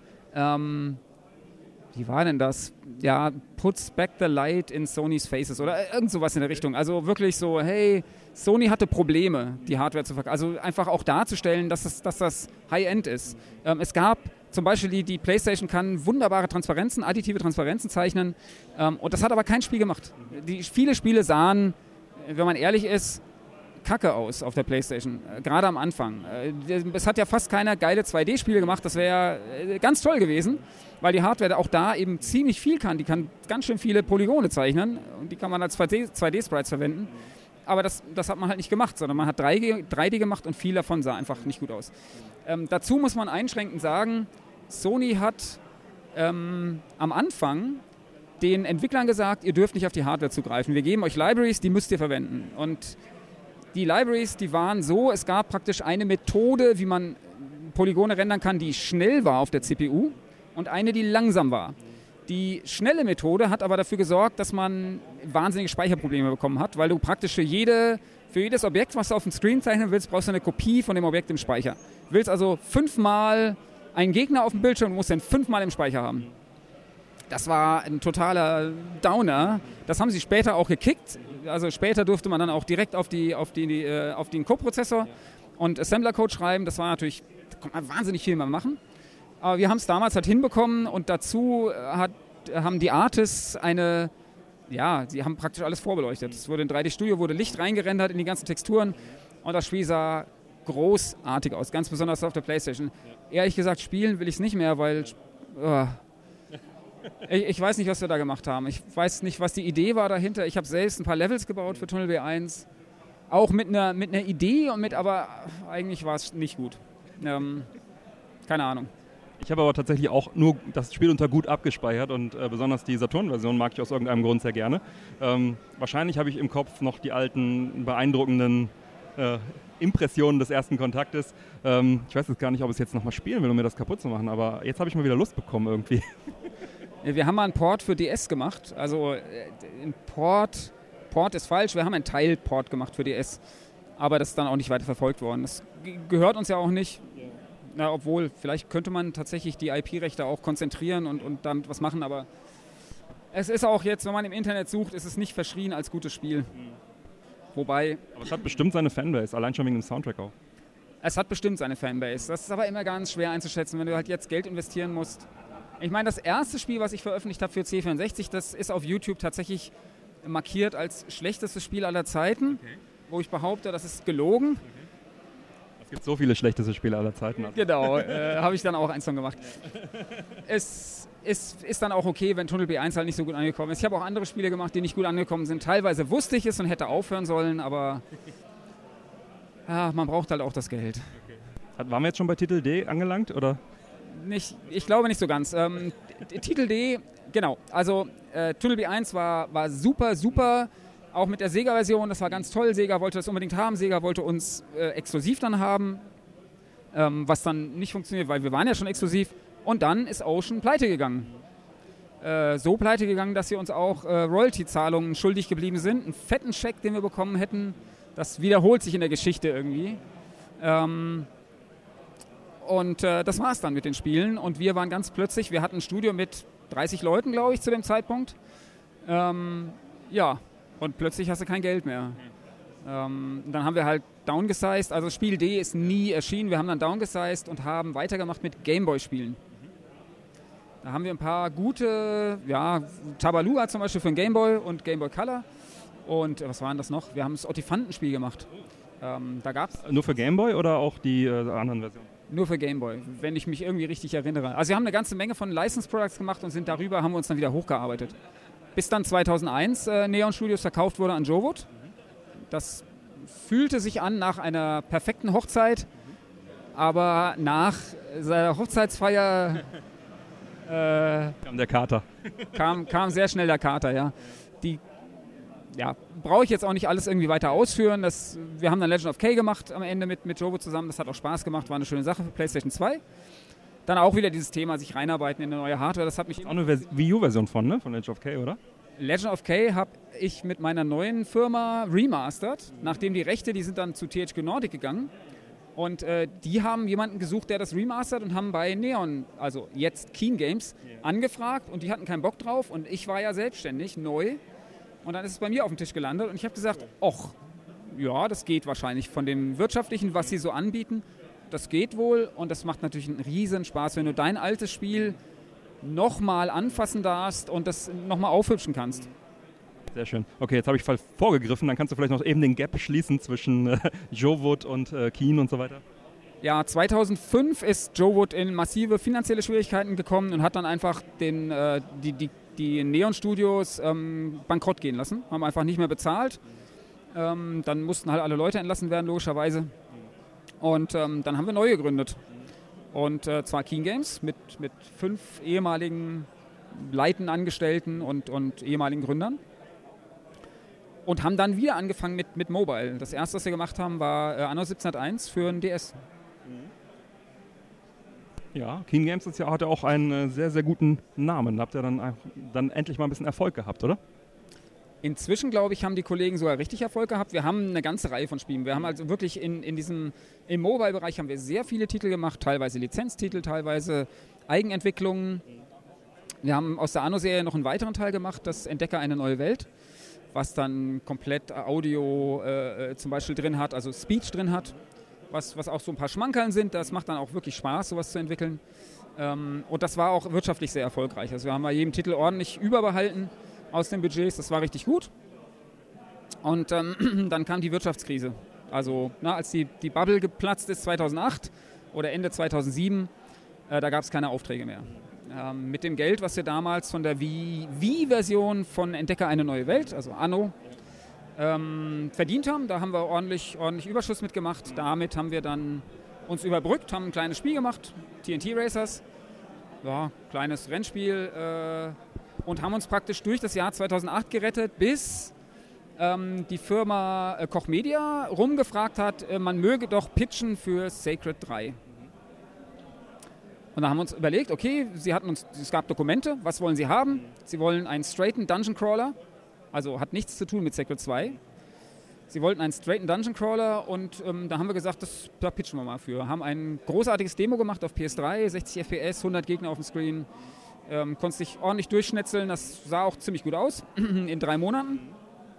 Und haben gegen, ich glaube, 17 andere deutsche Firmen den Pitch gewonnen.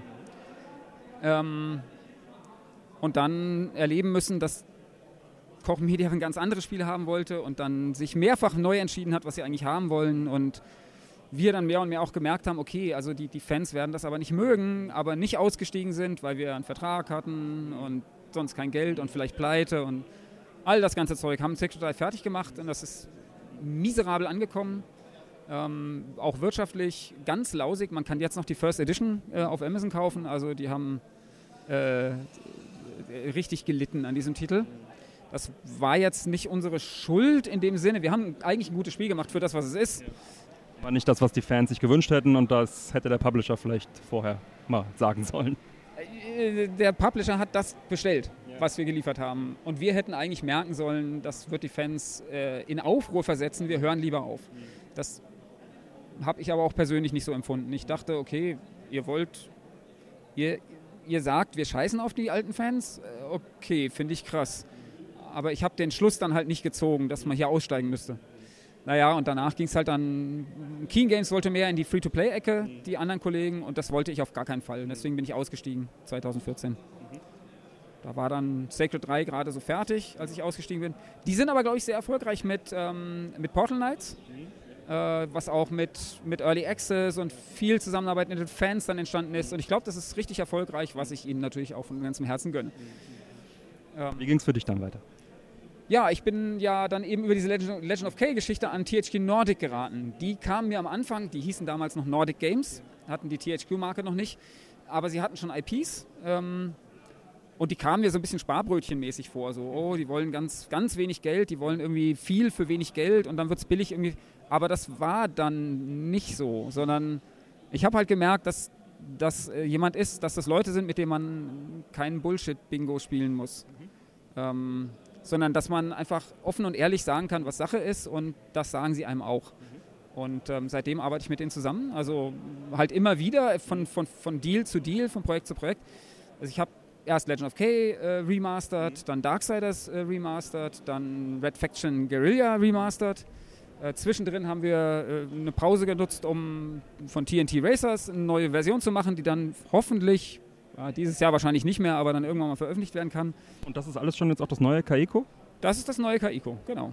Und äh, aktuell arbeiten wir wiederum an einem Spiel, dessen Name ich nicht nennen darf, das irgendwann nächstes Jahr wohl das Licht der Welt erblicken wird. Es ist teils ein Remaster, aber teils auch nicht und ich bin ziemlich begeistert. Sehr schön. Und äh, wie groß seid ihr jetzt?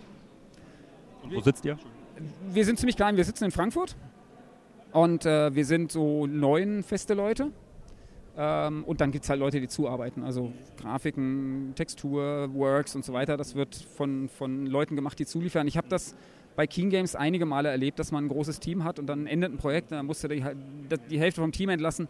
Und das will ich nicht. Ich will nicht Leute einstellen und entlassen. Das macht mir keinen Spaß. Also wir haben das kleine Kernteam und dann sind das eher halt Zulieferer, die das dann auffüllen. Programmierst du noch oder bist du jetzt der Organisator? ich muss der Organisator sein, aber ich programmiere vor allem. Ja? ja. Richtig produktiv mit mittendrin. Mittendrin, genau. Das finde ich cool. Bevor ich jetzt äh, gleich nochmal den Bogen zum Amiga schlage, wir sind ja auf einer Amiga-Veranstaltung, doch nochmal kurz so die Frage Jaguar. Ne? Wäre das was für dich? Irgendwann mal, wenn du Zeit hast, da nochmal vielleicht, wie hieß der, äh, das Mr. Nuts-Spiel, bevor es zu Mr. Nuts wurde, das vielleicht nochmal?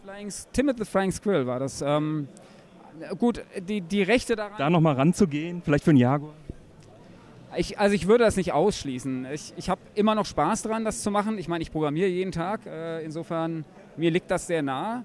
Und ähm, wir arbeiten auch so ein bisschen mit Sachen, haben Pläne mit Apidia vielleicht mal was zu machen, aber das, also ich, ehrlich gesagt, das hat zwei Aspekte. Der eine Aspekt ist, im Moment, ähm, ich habe ein, hab ein, Unternehmen, ich habe Angestellte, die wollen ihr Geld sehen jeden Monat und äh, das haben sie sich auch redlich verdient. Und ähm, ich muss auch selber gucken, dass ein bisschen was übrig bleibt bei der ganzen Angelegenheit. Ähm, und das ist kein 40-Stunden-Job. Das sind eher 50 oder 60 Stunden und darüber hinaus habe ich einen Haufen Kinder und ja, äh, schon ein paar mehr als der Durchschnitt und, äh, und eine Freundin und das muss alles, braucht, möchte sein Recht. Ja? Ähm, und dann ist man auch nicht mehr so jung wie früher. Also man, ich merke das dann schon, dass halt irgendwann man mehr schlafen muss, um, um fit zu sein und so Zeug. Das heißt, ich kann nicht noch nebenher hobbymäßig programmieren, das klappt einfach nicht teilweise ist man auch leer. Ich mache andere Sachen, ich bastel was oder Nähe. Vielleicht mal irgendwann, wenn du dich zur Ruhe gesetzt hast und merkst, es kribbelt doch noch ein bisschen, dann denkst du an die alten Zeiten zurück. Ich kann mir nicht vorstellen, mich zur Ruhe zu setzen und nicht mehr Spiele zu machen. Das, das kann ich mir nicht vorstellen. Also das wird auf jeden Fall so sein. Was schon teilweise ein bisschen fies ist, ist, wenn man zurückdenkt und sagt, okay, vor 30 Jahren, da habe ich mal dieses Apidia, Apidia gemacht und eigentlich ist das das Beste, was ich gemacht habe. Das ist manchmal so ein Ding, wo man denkt, okay, kommt jetzt die Midlife Crisis, kriege ich jetzt eine Krise und breche zusammen. Aber ich hoffe ja immer, das Beste kommt noch.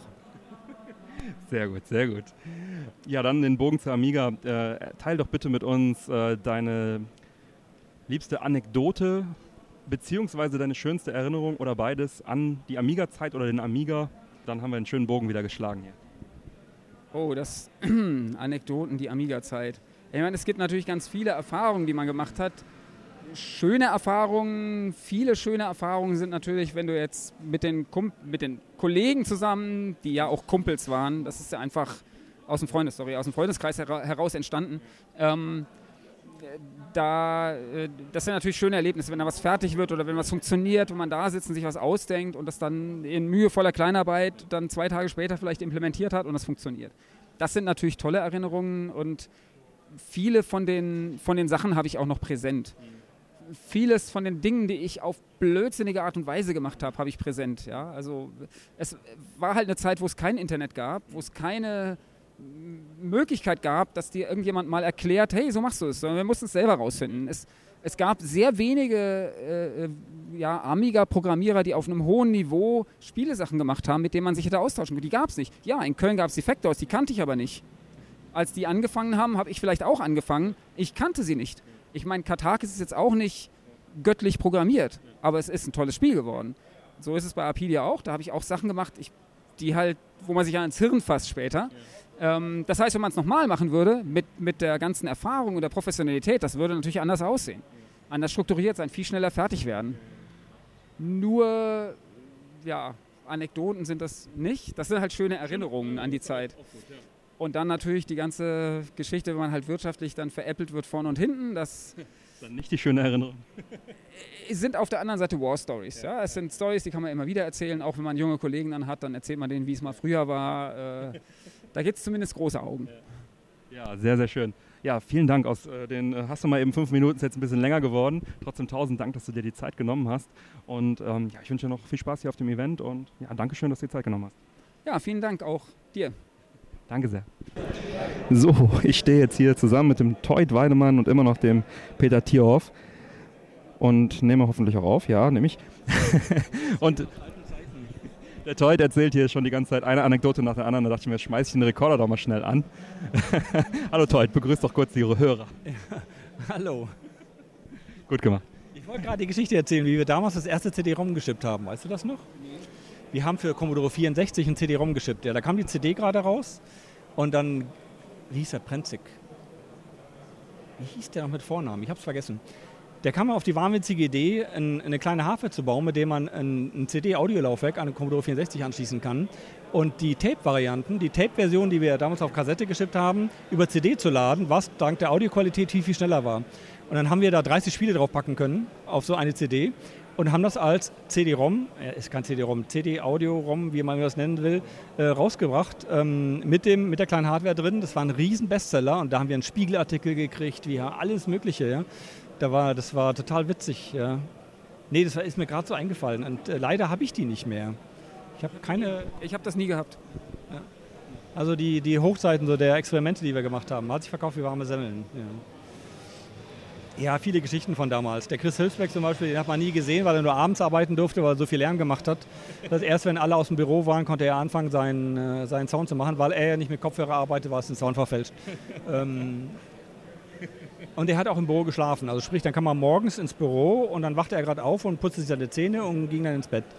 Und dann war seine Tür zu und dann hat er geschlafen. Das darf man heute gar nicht mehr sagen, weil es ja eigentlich verboten. Ne? Ähm, ist verjährt. Ist verjährt, 30 Jahre her. Es sind auch andere für verantwortlich gewesen. Die gibt es dann so nicht mehr. Fast. Aber Marc Ulrich gibt es noch, aber das ist verjährt. Ja. Bernhard Morell gibt es auch noch, aber von dem habe ich lange nichts gehört. Alle damals zu dritt bei Rainbow Arts. Ne? Der Marc Alexander Ulrich hat sie gegründet, war CEO. Äh, die gesamte Produktion hat der Bernhard Morell gemacht, weil wir dann eine eigene Verpackung gemacht. Wir hatten äh, ein eigenes, äh, wie nennen Sie das, Bestückungslager, also wo die ganzen Einzelteile, die zusammenkamen, selber in die Verpackung rein und eingeschweißt worden ist. Äh, da hatten wir dann so fünf, sechs Hausfrauen, die immer reinkamen, die ganzen Dinger da zusammengepackt haben und äh, dann den Vertrieb auch davon. Ähm, und ich habe die Entwicklung überwacht, weiß wie man das nennen kann.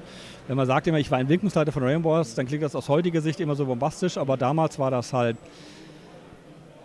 eher wie ein Kindergartenmanager, oder? Mit, ohne Erfahrung. Ähm, wo man einfach nur Feuerwehrmann gespielt hat, der vom Problem zu Problem gerannt ist ja, witzige Zeit.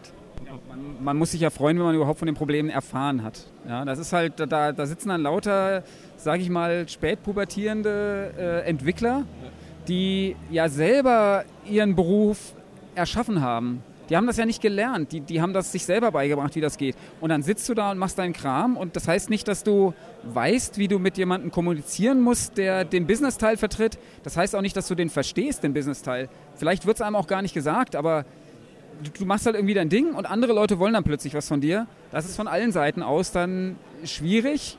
Und wie gesagt, alle haben das nicht, keiner hat das gelernt vorher, das gab es einfach nicht. Rainbow Arts war unsere Ausbildung. Ja. Wir durften Sachen falsch machen, haben daraus gelernt und daraus kann man heute noch zehren. Und äh, weil es damals ja auch keine Ausbildung gab. Es gab keine Bücher, kein Internet, kein gar nichts. Und äh, Peter hat mich an eine Tatsache erinnert. Wir haben bei Peter ins Büro eingeladen, wir haben ihm einen Brief geschickt. Ähm, da war dann nicht so, dass man äh, einen Termin vereinbart hat und geredet hat miteinander. Nee, man hat einen Brief geschickt, immer zu, Freitag den so und so vielen kommt bitte rein. Äh, Wochenende durchmachen war ganz normal. Wir haben das Wochenende immer gearbeitet, äh, weil nur da die Leute, die ja Schüler, Studenten und anderes waren, Zeit hatten, überhaupt zu uns zu kommen. Ja? Ähm, und das per Post war natürlich ein bisschen anstrengend. Und Telefon war anstrengend, weil wenn man angerufen hat, gab noch keine Handys, nur Festnetz. Ja, hat man dann die Eltern dran gehabt. Äh, das war das eine Problem. Das andere Problem ist, es kann ja sein, dass er gar nicht zu Hause war. Ja? Wann ist denn der zu Hause? Ja. Und dann hat man halt, wenn man jemanden dringend ans Telefon bringen wollte, jede Stunde angerufen, bis die Mutter genervt hat. Rufen Sie nie wieder an, die nerven hier. Der kommt halt nicht nach Hause, weiß auch nicht, wo der Bengel ist. Ja, alles, alles erlebt. Ja, und dann ans Telefon zu gehen war genauso gefährlich. Ja, da ist man drangegangen. Ja, mal, hier ist der Hans, wo ist der Scheck? Äh, lieb, er lacht, er lacht. Äh, ich rede über, über einen Hans Ippisch, ja, äh, Ex-CEO Computech und äh, jetzt macht er in Television. Äh, hat halt damals Spiele für uns gemacht und seine Lizenzabrechnung immer, der hat immer auf die Zahlung gewartet, ja. Und da war man halt schon schlecht, weil das ein Aufwand war, immer das Geld an der Beteiligung den Leuten zu schicken per Scheck. Kennt man heute auch nicht mehr. Nee. War das deine erste eigentlich äh, Station, Berührung mit Commodore, Amiga C64, Rainbow Arts oder was, was war davor? Nee, ich habe angefangen, äh, ich habe das Glück gehabt, in einem Gymnasium zur Schule zu gehen, die einen Computerraum hatten. Und da stand ein PET 2001, da habe ich Assembler drauf gelernt. Und ähm, dann war der Computerraum immer mal größer, da standen da 10, 12 Rechner und dann kam der Mount VC20 dazu, habe ich mir selber eingekauft und so ging das dann ganz los. Das war 1981, ja, wo ich da angefangen habe. Und äh, wir haben dann selber Spiele gemacht, hobbymäßig, haben die verkauft an Kingsoft. Ja, damals 20 Spiele auf einer, hinten immer auf dem Magazin die Werbung gemacht. Ich glaube, das erste Spiel haben wir für einen Tausender verkauft. Das meiste dreieinhalbtausend Mark gekriegt. Ja, das reichte für einen Amiga mit, Flop, mit, äh, mit äh, Golem-Erweiterung. Und äh, dann fing es an, äh, hatte ich gerade eben schon erzählt, ähm, dass ein Freund von mir Sarkophaser gemacht hat, wo ich das Leveldesign und die Grafik gemacht habe. Und er wollte 5000 Mark dafür haben, ich soll es da verkaufen, weil ich halt einer der wenigen war, die noch businessmäßig reden konnten. Die Nerds konnten das nicht. Und dann habe ich das für 25.000 verkauft. Und äh, das war mein Einstieg bei Rainbow Arts, weil die haben es gekauft für den Preis, weil die noch mehr wollten. Und dann habe ich die Factor 5 Jungs dahin geschleppt, da haben die Katakis von denen gekauft und der Rest ist dann Geschichte. Dann haben sie gesagt, heute, warum studierst du? Und ich so, ja, dann kann ich da auch zu Siemens und kriege 5.000 Mark pro Monat und einen Firmenwagen. Und dann hat der Chef während dem Mittagessen gesagt, ich zahle dir 5.000 Mark jetzt und hier ist der Schlüssel für dein BMW. Dann habe ich das Studium geschmissen und in zwei Wochen bin ich umgezogen nach Düsseldorf und ja, was soll man machen? Und äh, meine Eltern waren schockiert, aber es ist egal. Ähm, und dann war ich bei Rainbow Arts und war dann halt der Entwicklungsleiter bis, da verließen sie ihn, 90, Anfang 90, Mitte 90, um den Dreh rum, ja, ja. Du hast ja auch den Begriff äh, mal in irgendeinem Podcast gesagt, zitiere ich dich immer gerne. Cast war das Silicon Valley von Deutschland zu der Zeit. Das hast du ja dann quasi mitgeprägt. Ja, angefangen hat es in, in äh, Oberkassel, in Düsseldorf. Da waren wir zuerst, äh, weil der, der Geschäftsführer Wert darauf legte, von Softgold, die unser Vertrieb waren, etwas entfernt zu sein. Ja, da wir eigenständig sind. Und Düsseldorf war ja viel cooler und edler. Er wollte eine edle Software-Schmiede wie Electronic Arts aufbauen. Ja. Und äh, nachher aus Kostengründen sind wir dann auch nach Cast gezogen und haben da das Office aufgemacht. Und äh, als äh, Rainbow Arts damals implodierte oder auch währenddessen, äh, sind halt viele, viele Studios daraus entstanden. Ja? Und äh, Blue Byte ist daraus entstanden und daraus sind wiederum Fanatics und wie sie alle hießen entstanden. Also sind wahnsinnig viele Talente, die, die damals in diesem Verbund gearbeitet haben, haben eigentlich die deutsche Spielebranche mit aufgebaut. Ja. Swing Entertainment war auch noch ein Splitter von Swing Entertainment Media AG. Ja, aber über Swing reden wir nicht, weil die haben nachher Pornosoftware in Florida gemacht. Ähm, ist das so? Ja, weil der Geschäftsführer von Swing war nachher unser Produktionsleiter bei Rainbow Arts von Softgold im Lager. Das war der, der mit einem amerikanischen Trans M rumgefahren ist und mit Cowboystiefeln rumlief und Lederjacken. Und äh, der ist nachher aus steuertechnischen Gründen geflohen nach Florida und hat mit einem der anderen Leute, die ein bisschen schief drauf waren, dort Pornosoftware vertrieben. Die Geschichte kann ich noch nicht. Interessant.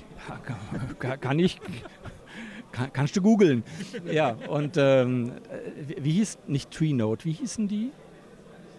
gab noch mehrere andere Läden, die da rausgekommen sind. Ja, ist egal, aber es sind schon, schon sehr, sehr viele. Rainbow, ja. Arts, Rainbow Arts war sicher so ein äh, ja, Urkonzentrationspunkt. Auch Blue Byte ist dort entstanden. Äh, Holger Flöttmann. Askar und Holger Flöttmann, genau. Ja, kam da auch her. Der war Grafiker bei uns. Ja. War nicht auch der Boris Schneider-Jone, damals noch äh, Boris Schneider und so, auch mal da irgendwie beschäftigt? Boris Schneider, der jetzt bei Microsoft ist, äh, später, äh, zu meiner Zeit noch. Ähm, genau, wir haben damals ja... Äh, Ja, ja, wir haben Producer gesucht, äh, weil ich hatte 17 Titel auf dem Tisch und schaffte das alleine nicht mehr. Und ähm, dann äh, haben wir unsere amerikanischen Freunde gefragt, die wir damals vertrieben haben, Electronic Arts, Micropost und so weiter, und gesagt, wie macht ihr das denn? Und dann haben die gesagt, ihr braucht Producer. Äh, was, was machen die denn? Ja, das sind Leute, die sich mit Spielen verstehen, die mit Teams kommunizieren und das hat leiten. Sag ich, ja, okay, bin ich zurück zum Chef und habe gesagt, immer zu, wir brauchen drei Producer. Ja, okay, äh, gucken wir, wo du sie herbekommst. Punkt A, sie müssen sich mit Spielen auskennen. Punkt B, sie müssen gut schreiben oder reden können. Ergo, Spielejournalisten. Sie waren nach München gefahren und haben die gesamte Powerplay-Redaktion abgeworben. Komplett. Boris Schneider, Martin Gack, Heinrich Lehnhardt. Ähm, Boris kam, Martin kam, Heinrich Lehnhardt am ersten Tag hat er gekündigt, ist nach USA, der hatte keine Lust. Ähm, das äh, war wichtig, ja, äh, komme ich gleich noch drauf. Boris hat dann die gesamte Lokalisation gemacht für Lucas Games, also Lucas Film, wie sie dann Lu Lucas Film Games, jetzt Lucas Arts und jetzt wieder Lucas Arts. Ja.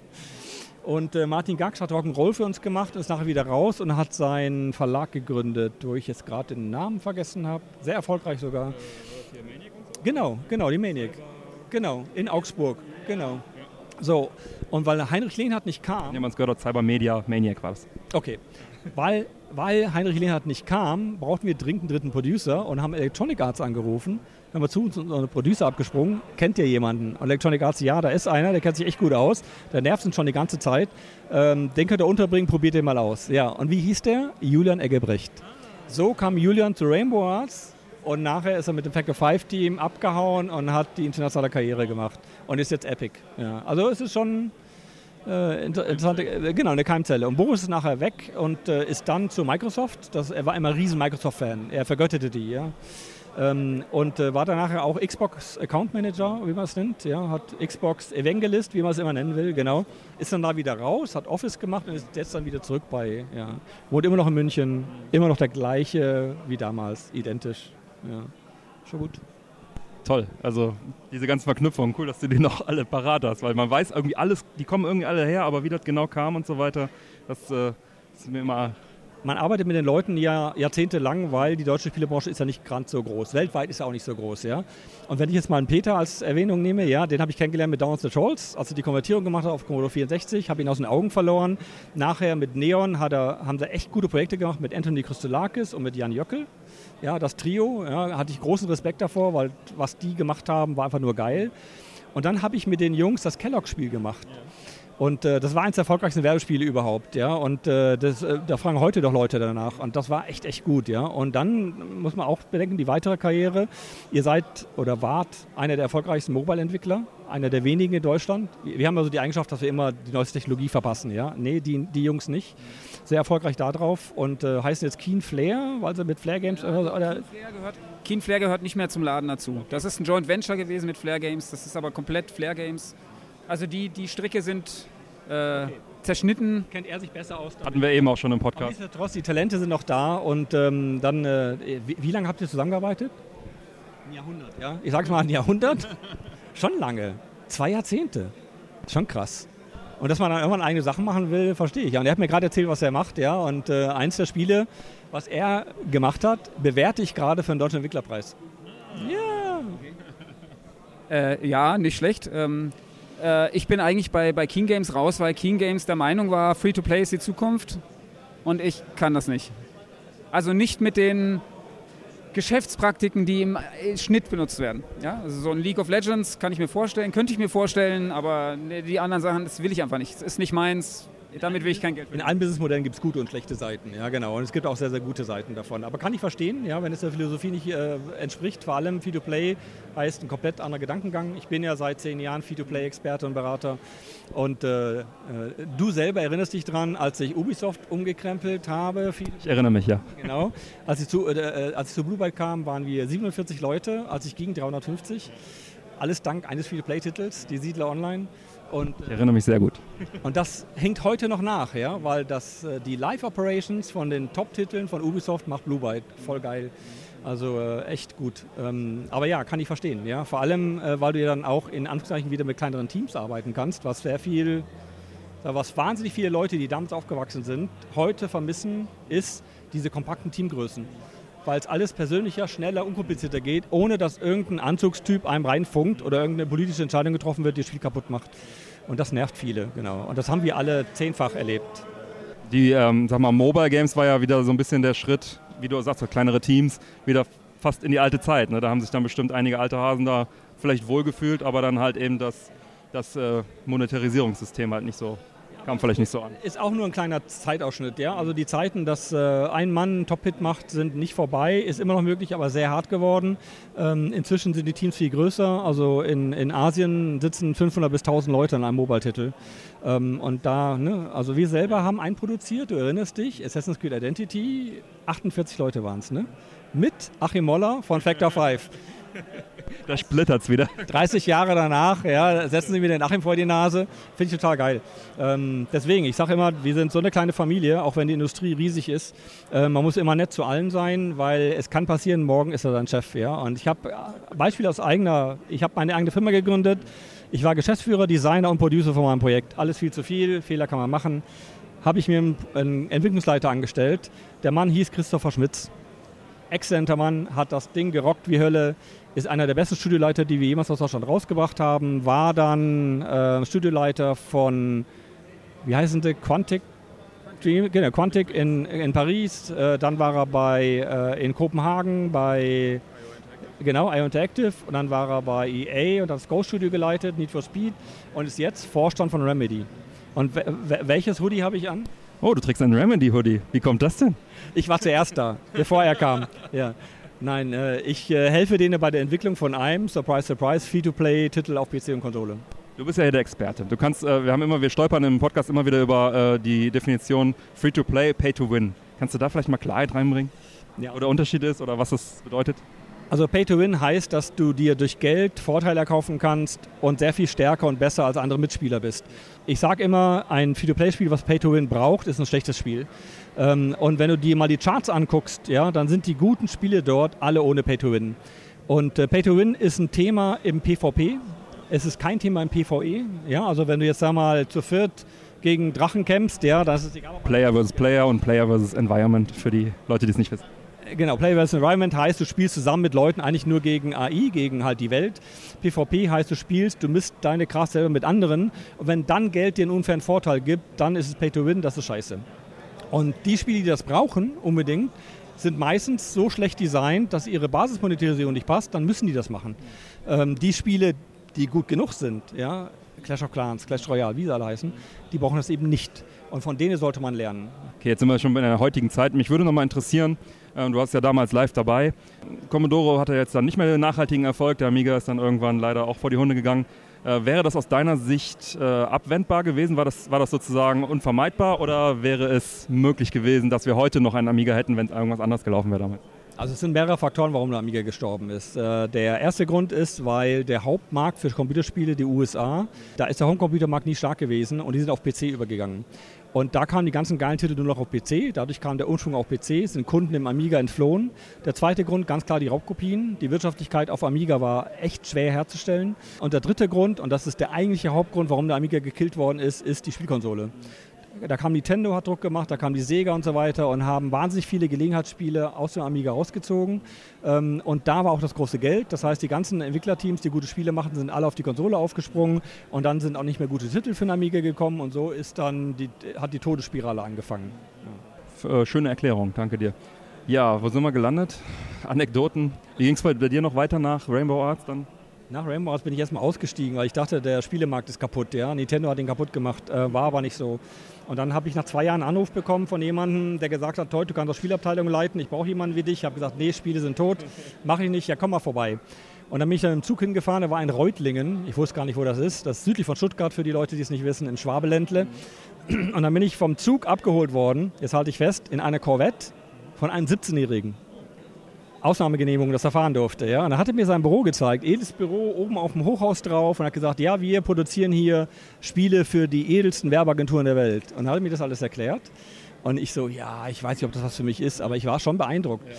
Ja, und dann äh, hat er mir so viel Geld geboten, dass er gesagt hat, hör mal zu, du machst das für mich sechs Monate, verdienst mehr als in deinem jetzigen Job das ganze Jahr und wenn es dir nicht gefällt, kannst du gehen, ohne dass wir böse sind und dann hast du wenigstens mal probiert. Sag ich, ja, okay. Sind wir umgezogen, ich habe das angefangen, habe wieder Blut geleckt da habe ich gesagt, jetzt will ich wieder richtige Spiele machen. Nicht, dass die Werbespiele, die ich mit ihnen gemacht habe, keine richtigen Spiele waren. Im Gegenteil, ja, Kellogg's war, glaube ich, besser als Giannis ist das, sage ich mal. Sondern ich wollte einfach ernsthafte PC-Spiele machen. Ja? Und dann habe ich angefangen, mit ihm darüber zu reden. Er wollte aber nicht. Und dann bin ich da gegangen und äh, war dann ein Jahr Berater für Microsoft und für jemand anders. Und habe dann mein eigenes Studio hochgezogen, 96, habe das zehn Jahre geleitet. Wir haben Panzerlite gemacht. Das war dieses eine Militär-Panzersimulation, ein seriöses PC-Spiel. Mit einer tollen äh, Special Edition Verpackung. Ja, das ist die Geschichte danach. Ja. Ach so, ja, das, äh, das war das erste Mal, dass wir eine Munitionskiste verwendet haben. Ja. Ähm, dann haben wir Söldner Secret Wars gemacht und ähm, dann ist unsere Muttergesellschaft, die uns gekauft hatte, ins Schwanken geraten, hat alle Studios geschlossen, unter anderem auch uns. Interessanterweise haben sie drei Studios gekauft. Uns, Wings, Neon, der steht neben dir, und Massive. Das sind die Jungs, die Aquanox gemacht haben, genau. Und ähm, dann haben sie die alle geschlossen und äh, dann bin ich da raus, wurde Vorstand von der CDV AG, bin da raus und dann hat man so eine Non-Grata-Periode, wo man nicht angefasst wird, bis die Hauptversammlung einen freigestellt hat. Und währenddessen habe ich halt Unternehmen beraten im Online-Bereich und Free-to-Play. Damals schon, weil ich von einem chinesischen Entwickler das gelernt habe in Hongkong, mit dem wir Spiele produziert haben. Und der hat mir das erklärt und ich habe gesagt, boah, wie geil ist das denn? Dann bin ich da eingestiegen und dann, ich wollte es eigentlich nur zwei Jahre machen, bis ich dann wieder meine eigenen Spiele mache. Und dann habe ich auf die Uhr geguckt, da waren zehn Jahre vorbei. Unter anderem fünf Jahre Ubisoft. Und äh, ja, und jetzt mache ich wieder mein eigenes Spiel. Also jetzt bin ich wieder dran. Ich habe zwar noch zwei große Kunden wie Remedy und noch jemand anders, mache aber jetzt mit einem Berliner Team zusammen äh, Homeworld auf Mobile. Homeworld ist die, ja, die alte Lizenz. Und äh, das sollte nächstes Jahr rauskommen und dann bin ich wieder vertreten und mache eigene Spiele. Ja. Wird das dann ein Free-to-Play-Game? Ich darf zu Homeworld Mobile noch nichts sagen. Tut mir leid. Aber es, äh, ich behaupte jetzt mal, wenn Toit sagt, es ist auf Mobile, dann kann man sich den Mobile-Markt mal anschauen. Es ist so, in den letzten, ich sag mal, zwölf Monaten sind tatsächlich Premium-Titel wieder äh, da. Es gibt welche. Also man kann nicht, mhm. mehr, nicht mehr gar nichts mehr für Geld verkaufen, ja. aber praktisch nichts. Also wenn man in den Mobile-Markt geht, dann wird man vorab vermutlich kein Geld verlangen. Wobei Apple und Google ja jetzt beide da etwas rausgebaut haben. Anderes Businessmodell. Ja, muss man gucken, wie lange das läuft. Jetzt am Anfang läuft es gut. Die Leute kriegen eine Menge Geld von Apple oder von Google. Ähm, das ist toll für die kleinen Indie-Studios, total geil. Ähm, aber die Frage ist, ob sich das länger wirtschaftlich hält. Ja? Wenn man dann, ich sage es mal, die haben kleineren Teams mit fünf, sechs Leuten eine Million in die Hand gedrückt, wir wollen euer Spiel exklusiv für Apple Arcade haben. Das ist für die eine Menge Geld. Die hätten nie so viel Geld gekriegt für was anderes. So, nur machen Free-to-Play-Titel normalerweise eine Million im Monat, wenn sie gut sind. Und äh, das ist halt dann die, die finanzielle Wahrheit, wo man sagt, wir sind im Business. Business heißt, wir wollen Geld verdienen und die Spiele fünf bis zehn Jahre pflegen. Dann ist Free-to-Play natürlich angebracht. Das heißt nicht, dass ich bestätige, dass Homeworld Mobile Free-to-Play ist. natürlich. Ähm, natürlich nicht, nein. Ähm, aber äh, einfach googeln, dann werden die Neuigkeiten irgendwann rauskommen. Ne? Sehr cool. Was hältst du von Mario Kart Tour, die von der Monetarisierung? Ganz schlecht. Er rollt mit den Augen. Nein, Nintendo, Nintendo experimentiert ja noch sehr gerne. Ja? Also man muss bedenken, dass das Spiel, was am besten läuft für Nintendo, ist ihr Hardcore-Spiel, Fire Emblem. Ja? Turn-Based Tactics Fantasy. Ja? Das hat niemand angefasst, aber für Nintendo machst du meiste Geld. Und ich bin Hardcore-Fan und finde es scheiße, weil das einfach zu, ist nicht deep genug. Es, genau, es ist nicht tief genug. Ja? Also das, hätten sie es tiefer gemacht, würden sie noch mehr Geld machen. Ja? So, das zweitbeste Spiel, was sie gemacht haben, ist Dragalia Lost. Ein Core-Koop-RPG. Super geiles Spiel, leider in Deutschland nicht draußen, weil Nintendo sagt, nee, ohne deutsche Version machen wir das nicht, ist uns zu teuer. Ich so, Moment, ihr habt da gerade 50 Millionen verdient, zu teuer? Egal. Nintendo experimentiert gerade noch, da werden wir mal sehen, was das Pokémon macht für die und na, mal schauen. Okay, jetzt, jetzt versuche ich nochmal den Bogen wieder zum Amiga und zur Retro zu schlagen. Ähm, nochmal aus deiner Sicht, äh, vielleicht Anekdoten möchte ich jetzt nicht nachfragen, du hast eine nach dem anderen rausgehauen. Vielleicht nochmal eine, eine der schönsten Erinnerungen von, an die Commodore und Amiga-Zeit. Ich habe ich hab es heute schon öfter gefragt und es, äh, es zeichnet sich eine Tendenz ab. Mal gucken, was du sagst. Also die, die schönste Zeit war, muss ich sagen, da war ich noch gar nicht bei Rainbow Arts. Da bin ich auf die Cebit gefahren und die Cebit war halt so einer der, der größten Computermessen damals mit Spielen nebenher. Und dann ist Commodore der Mann ausgefallen, der Deluxe Paint vorstellen sollte. Und ich habe gesagt, das mache ich. Ja, wie? Ja, mache ich. Und dann habe ich Deluxe Paint den, den Leuten alle vorgeführt. Und links neben mir saß einer, der hat seine Datenbank vorgeführt, die hieß Taurus Database. Und das war Peter Molyneux. Der saß da neben mir und äh, was nachher aus ihm wurde, ist ja klar, Populus und der Rest ist Geschichte. Äh, da habe ich den guten Mann kennengelernt, äh, sehr gut sogar. Und das sind so Erinnerungen, wo man sagt, guck mal, so klein ist die Welt. Und das war eine schöne Zeit, ja, weil man da noch alles bewegen konnte. Und da habe ich gelernt, Englisch zu reden, weil mein passives Englisch war relativ gut, aber ich war zu schüchtern, Englisch zu reden. Und da gab es eine große Firma in Deutschland, die hieß Gold Disc. Die hat Budget-Zeug verkauft. Ja? Und die wurde geleitet von einem Inder. Und der Inder fragte mich beim Abendessen, hör mal zu, warum sprichst du kein Englisch? Ja, und dann hat er gesagt, du, ich spreche jetzt nur Englisch mit dir und wenn du Deutsch mit mir sprichst, verstehe ich dich nicht. da hat er mich gezwungen, dazu Englisch zu reden und seitdem war, war das war ein wichtiger Schritt für mich, weil Eng ohne Englisch kommst du nicht weit. Ja, cool. Ich sagte gerade, es hat sich eine Tendenz abgezeichnet. Also die meisten, die ich gefragt habe, haben gesagt so, ja, damals diese kleinen Teams, dieser Zusammenhalt, dieses Enge, dieses Familiäre, so in die Richtung ging das. Und natürlich auch eine tolle Anekdote mit dem äh, Peter. Ähm, aber ich finde, genau sowas findet man auch auf solchen Events wie hier heute Amiga 34 auch wieder. Man fühlt sich direkt man kennt sehr viele Leute irgendwie, sind immer dieselben Nasen, aber es ist schön, sie mal wieder zu sehen, hey, was machst du, hey, warum hast du ein Remedy Polé an? Äh. Man, man läuft Leuten über den Weg, die man vor 30 Jahren kennengelernt hat, ja, und die man dann, sag mal, nicht begleiten durfte, wie kann man das nennen, ja, wo man gesehen hat, dass sie über 30 Jahre von der Spielindustrie leben konnten und Erfolg aufgebaut haben. Das finde ich total geil, ja. Und wenn du dann die, die, sag mal, ist wieder Beispiel Peter und Neon Jungs, ja, alle drei super erfolgreich, geile Spiele gemacht, immer noch dabei. Muss ich sagen, das ist besser geht's ja gar nicht, ja. Und wie gesagt, damals ohne irgendeine Ahnung von irgendwas zu haben, ja, ey, wir, wir, wir coden jetzt ein geiles Spiel, ja. Und von da angefangen, alles aufgebaut, Windverständnis, viel gelernt. Und heute schütteln wir den Kopf über die jungen Leute von nichts eine Ahnung, die glauben, sie können Assassin's Creed in zwei Wochen programmieren. Ja, alles, was soll man sagen? Gehört dazu, so eine gewisse Naivität, oder? Oder Experimentiergeist, Abenteuergeist. Ich, ich habe lernen müssen, ja, wenn ich dann, ich unterrichte ja viel auch bei Studenten und ähm, da ist es natürlich nervig, wenn die von nichts eine Ahnung haben. Aber auf der anderen Seite, ihr Vorteil ist die Naivität, weil die, die wagen Sachen, die würden wir nie von unserem Business know anfassen. Und ein Prozent davon haben Riesenerfolg. Und das sieht man im Indie-Markt, wenn man da mal sich umschaut, an einigen Titeln, die hätte kein Publisher angefasst, die ein mega Erfolg geworden sind, äh, muss ich sagen, das ist ein wichtiger Teil davon, eine gesunde Naivität mitzubringen. Aber man muss halt auch, wenn man davon leben will, ein Businessverständnis mitbringen. Und da ist es dann schon... Ja gut, da gibt die Erfahrung man kann das Businessverständnis entwickeln. Das haben wir ja auch äh, irgendwann. Hat bei mir deutlich länger gedauert als bei dir anscheinend.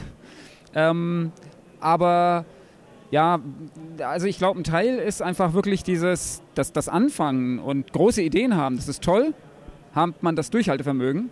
Ich habe an Apidia zwei Jahre gearbeitet. Ich bin mir nicht sicher, ob sich jemand heute vorstellen kann, ich gehe auf dieses Abend. Ich wusste nicht, dass das zwei Jahre dauern würde. Ich habe mir wahrscheinlich auch gedacht, in drei Monaten bin ich fertig. War ich nur nicht. Zwei Jahre lang Zähne zusammenbeißen und durch machen, vergessen, ja, wir, haben ja, wir haben ja alle Familie, ja. Und dann irgendwann wird man ja auch erwachsen, ja, man lernt Liebe kennen, man hat Kinder. Wie viele Kinder hast du jetzt? Ich habe vier Kinder. Vier, ich habe fünf. Ein Haufen, hat er eben gesagt. Hey, gewonnen. Fünf. Guck mal, ja? ja. Vier Kinder wusste ich gar nicht. Geil. Einer der wenigen, die, wo man sagen kann, yay, vier Kinder. Ähm, und da will man natürlich auch eine Sicherheit aufbauen, eine Zukunft aufbauen, ja. Und dann denkt man plötzlich ganz anders. Und ähm, dann wird man auch, ich sage es mal, erwachsen und vernünftig und äh, versucht äh, dann nicht auf waghalsige Abenteuer zwei Jahre alleine sich einzuschließen und ein Spiel zu machen. Das, da da gibt es immer noch Geschichten heute, die so sind, ja, so wie Stardew Valley und viele andere Beispiele, aber das sind die Ausnahmen, ja. Also wir nennen das Survivor's Bias, also sprich, du bist der, äh, du siehst nur die Überlebenden und die tausend Toten, die wir, eben nicht erfolgreich waren, die alle auf der Straße liegen, die siehst du halt nicht. Ich habe irgendwie das Gefühl, dass wenn du in den 80ern jung und abenteuerlustig warst, dann gab es nur Survivor, weil die ja irgendwie alle sind, äh, irgendwo sind heute, oder? Nee, gab es nicht. Aber auf der anderen Seite, die gesamte IT-Branche war am Wachsen. Äh, das heißt, die Leute haben alle Händering nach jemandem gesucht, der sich wenigstens ein bisschen mit dieser dämlichen Maschine mit Tastatur auskannte. Und viele sind in die IT-Branche gegangen, weil sie damit eine Menge Geld verdient haben. PCs konfigurieren, Windows installieren, Server installieren, Netzwerktechniker, alles das. Ja? Kommt man wirklich ein Vermögen mitmachen. Äh, aber die Leute, die sagen mal, im Herzen hier Spiele machen wollten, die sind dabei geblieben und äh, haben da in Deutschland das Business aufgebaut. Eine Sache frage ich mich schon die ganze Zeit, woher kommt denn dieser, das geflügelte Wort I told you so? Magst du uns die Geschichte erzählen? Du müsstest sie kennen, weil du hast in der Firma gearbeitet, ja? Also wenn man, wenn man in einer Firma arbeitet und als Berater, ja, dann hat man ja nicht die Macht, Sachen durchzusetzen, sondern man kann ihnen nur sagen, was sie gut und schlecht machen. Und wenn man ihnen sagt, was sie falsch machen und sagt, ihr müsst das so und so machen und die hören nicht auf einen, dann wird man ziemlich frustriert. Und irgendwann habe ich dann gelernt, ich muss das Team, äh, dem Team sagen, hör mal zu, das ist ein Fehler, was ihr da macht, das und das wird passieren. Und wenn das passiert, dann müsst ihr das so korrigieren. Und dann lässt man sie gegen die Wand laufen und dann sehen sie den Fehler und dann sagen sie, ja, Teute hat es uns doch gesagt. Und in irgendeinem Meeting hat der, der Alexander Jung, den kennst du ja, ne, hat dann äh, irgendwann gesagt, der Alex, ja, äh, I told you so, also spricht im Englischen, und hat in einem internen Ubisoft Meme-Wettbewerb ein, ein Meme mit meinem Bild, I Told You So, gemacht und hat da den dritten Platz belegt, hat ein tolles Buch gewonnen. Ähm, und da kam dieser Spruch her. Und dann habe ich den irgendwann übernommen und das fanden die Konferenzen auch geil. Und dann habe ich die Webseite angemeldet und seitdem gibt es den dämlichen Spruch. Es ging nur auch durch Facebook und überall durch und irgendwie äh, lustig. Ich wollte es aus deinem Mund mal hören. Ja, es ist halt, ja, ohne Alex wäre es nicht passiert, ja. Also, äh, und die, äh, dass ich das dann ähm, ausnutze, sag mal, karrieremäßig, äh, kam dann durch die Kettle Connect, durch die Konferenz, äh, die dann immer gesagt hat, wieso nennst du das nicht als deinen Firmennamen, ja. Und dann, äh, ich habe ja keine Firma, ich bin ja selbstständig, aber ich habe trotzdem I Told You So immer hingeschrieben und äh, das bleibt im Kopf und dadurch ist es halt. Ja. Mega. Kann man sich nicht besser ausdenken. Ah, ja. Alex schuld. Alex, was hast du getan? Bin heute geholfen. Ja, wenn, ich weiß, wenn ich, sobald ich jetzt das Mikro ausmache, fließen die Anekdoten weiter, aber ich riskiere es trotzdem und äh, bedanke mich vielmals bei dir, Teut, dass du äh, bereit warst, die Anekdoten auch ins Mikro äh, mit uns zu teilen. Und behandle meinen alten Krempel gut. Das mache ich, er ist sehr gut bei mir aufgehoben. Danke dafür auch nochmal. Noch ein Gruß an die Hörer. Äh, liebe Grüße. Schön, wie er gekommen ist, so geht er wieder. Vielen Dank, Teut. So, ich stehe jetzt hier mit dem Patrick Nevian. Den hatten wir schon mal als Musiker in unserer Sonderfolge zur Gamescom Retro-Musik. Da konnten wir im letzten Jahr 2018 konnten wir ihn aufnehmen und ein bisschen äh, was in der Retro-Folge dann auch veröffentlichen. Patrick, du hast jetzt hier einen Stand. Wie gefällt dir die Amiga 34 bis jetzt? Ja, total super. Also das ist halt tatsächlich genauso chillig wie damals die, ja, die 30 und die 32. Und jetzt wieder mit dem Stand. Das ist auf jeden Fall sehr, sehr geil. Ich habe dich auch eben schon auf der Bühne gesehen mit dem Chris Hülsbeck zusammen, habt ihr ein bisschen Musik gemacht. Ähm, bin leider erst dann dazu gestoßen, deswegen konnte ich nicht komplett lauschen. Aber ich habe in einem Ohr mitbekommen, äh, ihr hattet da auch eine Premiere auf der Bühne. Was war das? Ja, der Chris hat ein neues Stück gemacht und ähm, das war auch speziell für Piano gemacht, weil da war viel Piano-Sounds drin so. Und dann hat er mich natürlich gefragt, komm, wir machen das mal. Und äh, wie wir das immer so machen, machen wir solche Sachen oft tatsächlich als Impro-Geschichte. Also wir proben da gar nicht groß, sondern gucken, dass wir uns einfach die, die Songs hin und her schicken und dann schauen wir einfach, dass wir es dann live zum ersten Mal machen. Das hat cool, cool geklappt, ja. Das ist ja cool. Und äh, gibt es denn bei dir auch was Neues? Du hattest ja das Piano-Album. Äh, hast du was Neues in der Pipeline? Also es gibt so einiges jetzt noch, also gerade jetzt im Klavierbereich, da gucke ich, dass ich mit dem Chris eine neue Piano-Collection mache. Da basteln wir aber gerade noch und da gibt es jetzt auch keine News. Das ist quasi jetzt ein kleiner Insider-News, aber Preview. ja, so ungefähr. Da kommt aber noch was, ähm, also mehr Infos dann in Kürze. Ja, und Games-mäßig bin ich ja mit meinem Amiworks-Stand da und da ist ja die Gorlut-Reihe jetzt wieder groß im Kommen, sage ich mal. Wir haben einmal den dritten Teil, da bin ich jetzt gerade dran. Und ähm, ja, der ist ja bald wieder, bald fertig sogar, also noch zwei, drei, vier Monate, dann bin ich damit durch. Wenn alles glatt läuft. Ähm, News gibt es auch in Kürze nochmal für alle. Und was auch noch da ist, ähm, eine Remastered-Version vom ersten Teil. Der Eric Hogan, der ist ja total der Supercrack und der hat ja diese ähm, Scorpion Engine gebaut. Und mit dieser Engine kann man Backbone-Projekte super flüssig umsetzen und dann ein bisschen, bisschen Feintuning machen und so. Aber dann ist das Ding auch super flüssig und wunderbar. Und deswegen haben wir gesagt, dann lohnt sich das ja gerade für den ersten Teil, mal da so eine Testversion von zu machen. Ja, und da arbeiten wir gerade dran. Und die stelle ich hier auch vor, die kann man jetzt schon testen. Und ja, da sind wir auch so gut wie fertig. Und das ist auch ganz cool, mal die Spiele dann auch mal super flüssig zu sehen. Ah, das ist ja schön. Da ähm, ist ja doch einiges in der Pipeline. Wenn man jetzt da up to date bleiben will, gibt es da eine zentrale Webseite, wo man all deine Projekte sieht oder gibt es da verschiedene? Nenne sie einfach mal. Also die amiworks.de, das ist so die Standardseite. Und ansonsten über Facebook und die, die üblichen. Ähm, da stehen die üblichen Foren, E EAB, A1K, Org und so. Also da poste ich halt immer die Updates und bei Facebook und Amiworks, da findet man da sofort eigentlich alles. Ja, genau. Sehr schön, sehr schön. Ja, die Stimmung hier auf der Amiga 34 ist ja sehr, sehr cool. Man trifft sehr viele bekannte Leute. Warst du eigentlich auf jeder Veranstaltung bis jetzt? Also auf der 30, da hatte ich einen Stand und genau, da hatten wir auch Klavier gemacht. Dann die 32, da waren wir nur auf der Bühne. Da waren wir noch mit Blue Rose, bin ich noch mit aufgetreten, mit der Alice. Die ist diesmal nicht dabei. Die ist im Studio, die arbeitet fleißig an der neuen Single weiter, weil die kommt jetzt auch Mitte November. Deswegen sind wir da ein bisschen Crunch-Time so. Da haben wir das auch noch mit drin. Ja, ja, genau. Das ist auch noch mit dabei. Ja, das wird auch ganz cool. Also da freuen wir uns auch total drauf, weil das wird auch wieder, glaube ich, ein ganz cooler Song, ja. Ja, super. Ja, ich wünsche dir noch äh, viel Spaß hier auf der Amiga 34 und äh, ja, danke, dass du dir die Zeit genommen hast. Ja, vielen Dank und danke auch nochmal an den Markus und das ganze Team ist wieder, wieder super gemacht. Das wird ja quasi schon Standard, aber im positiven Sinne, weil er macht es wirklich immer wieder cool und das ist wirklich eine coole, coole Sache. Ja, echt toll. Vielen, vielen Dank. Danke.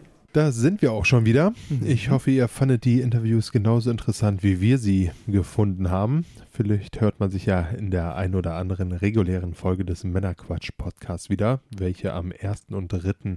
Montag im Monat erscheinen. So ist es. Und damit du keine Folge mehr verpasst, abonniere uns gerne. Die Infos zum Abonnieren sowie alle Links zur Sendung findest du auf unserer Webseite www.männerquatsch.de mit AE geschrieben. Erfahre auf unserer Webseite im Bereich Support Us, wie du uns am besten unterstützen kannst. Wir laden dich ein, dort zu schauen, was du für uns tun möchtest. Bleibt mir zu sagen, bitte empfehle uns weiter. Vielen Dank für die Aufmerksamkeit. Es war auf schön mit dir und, und bis bald. Bis bald. Ciao.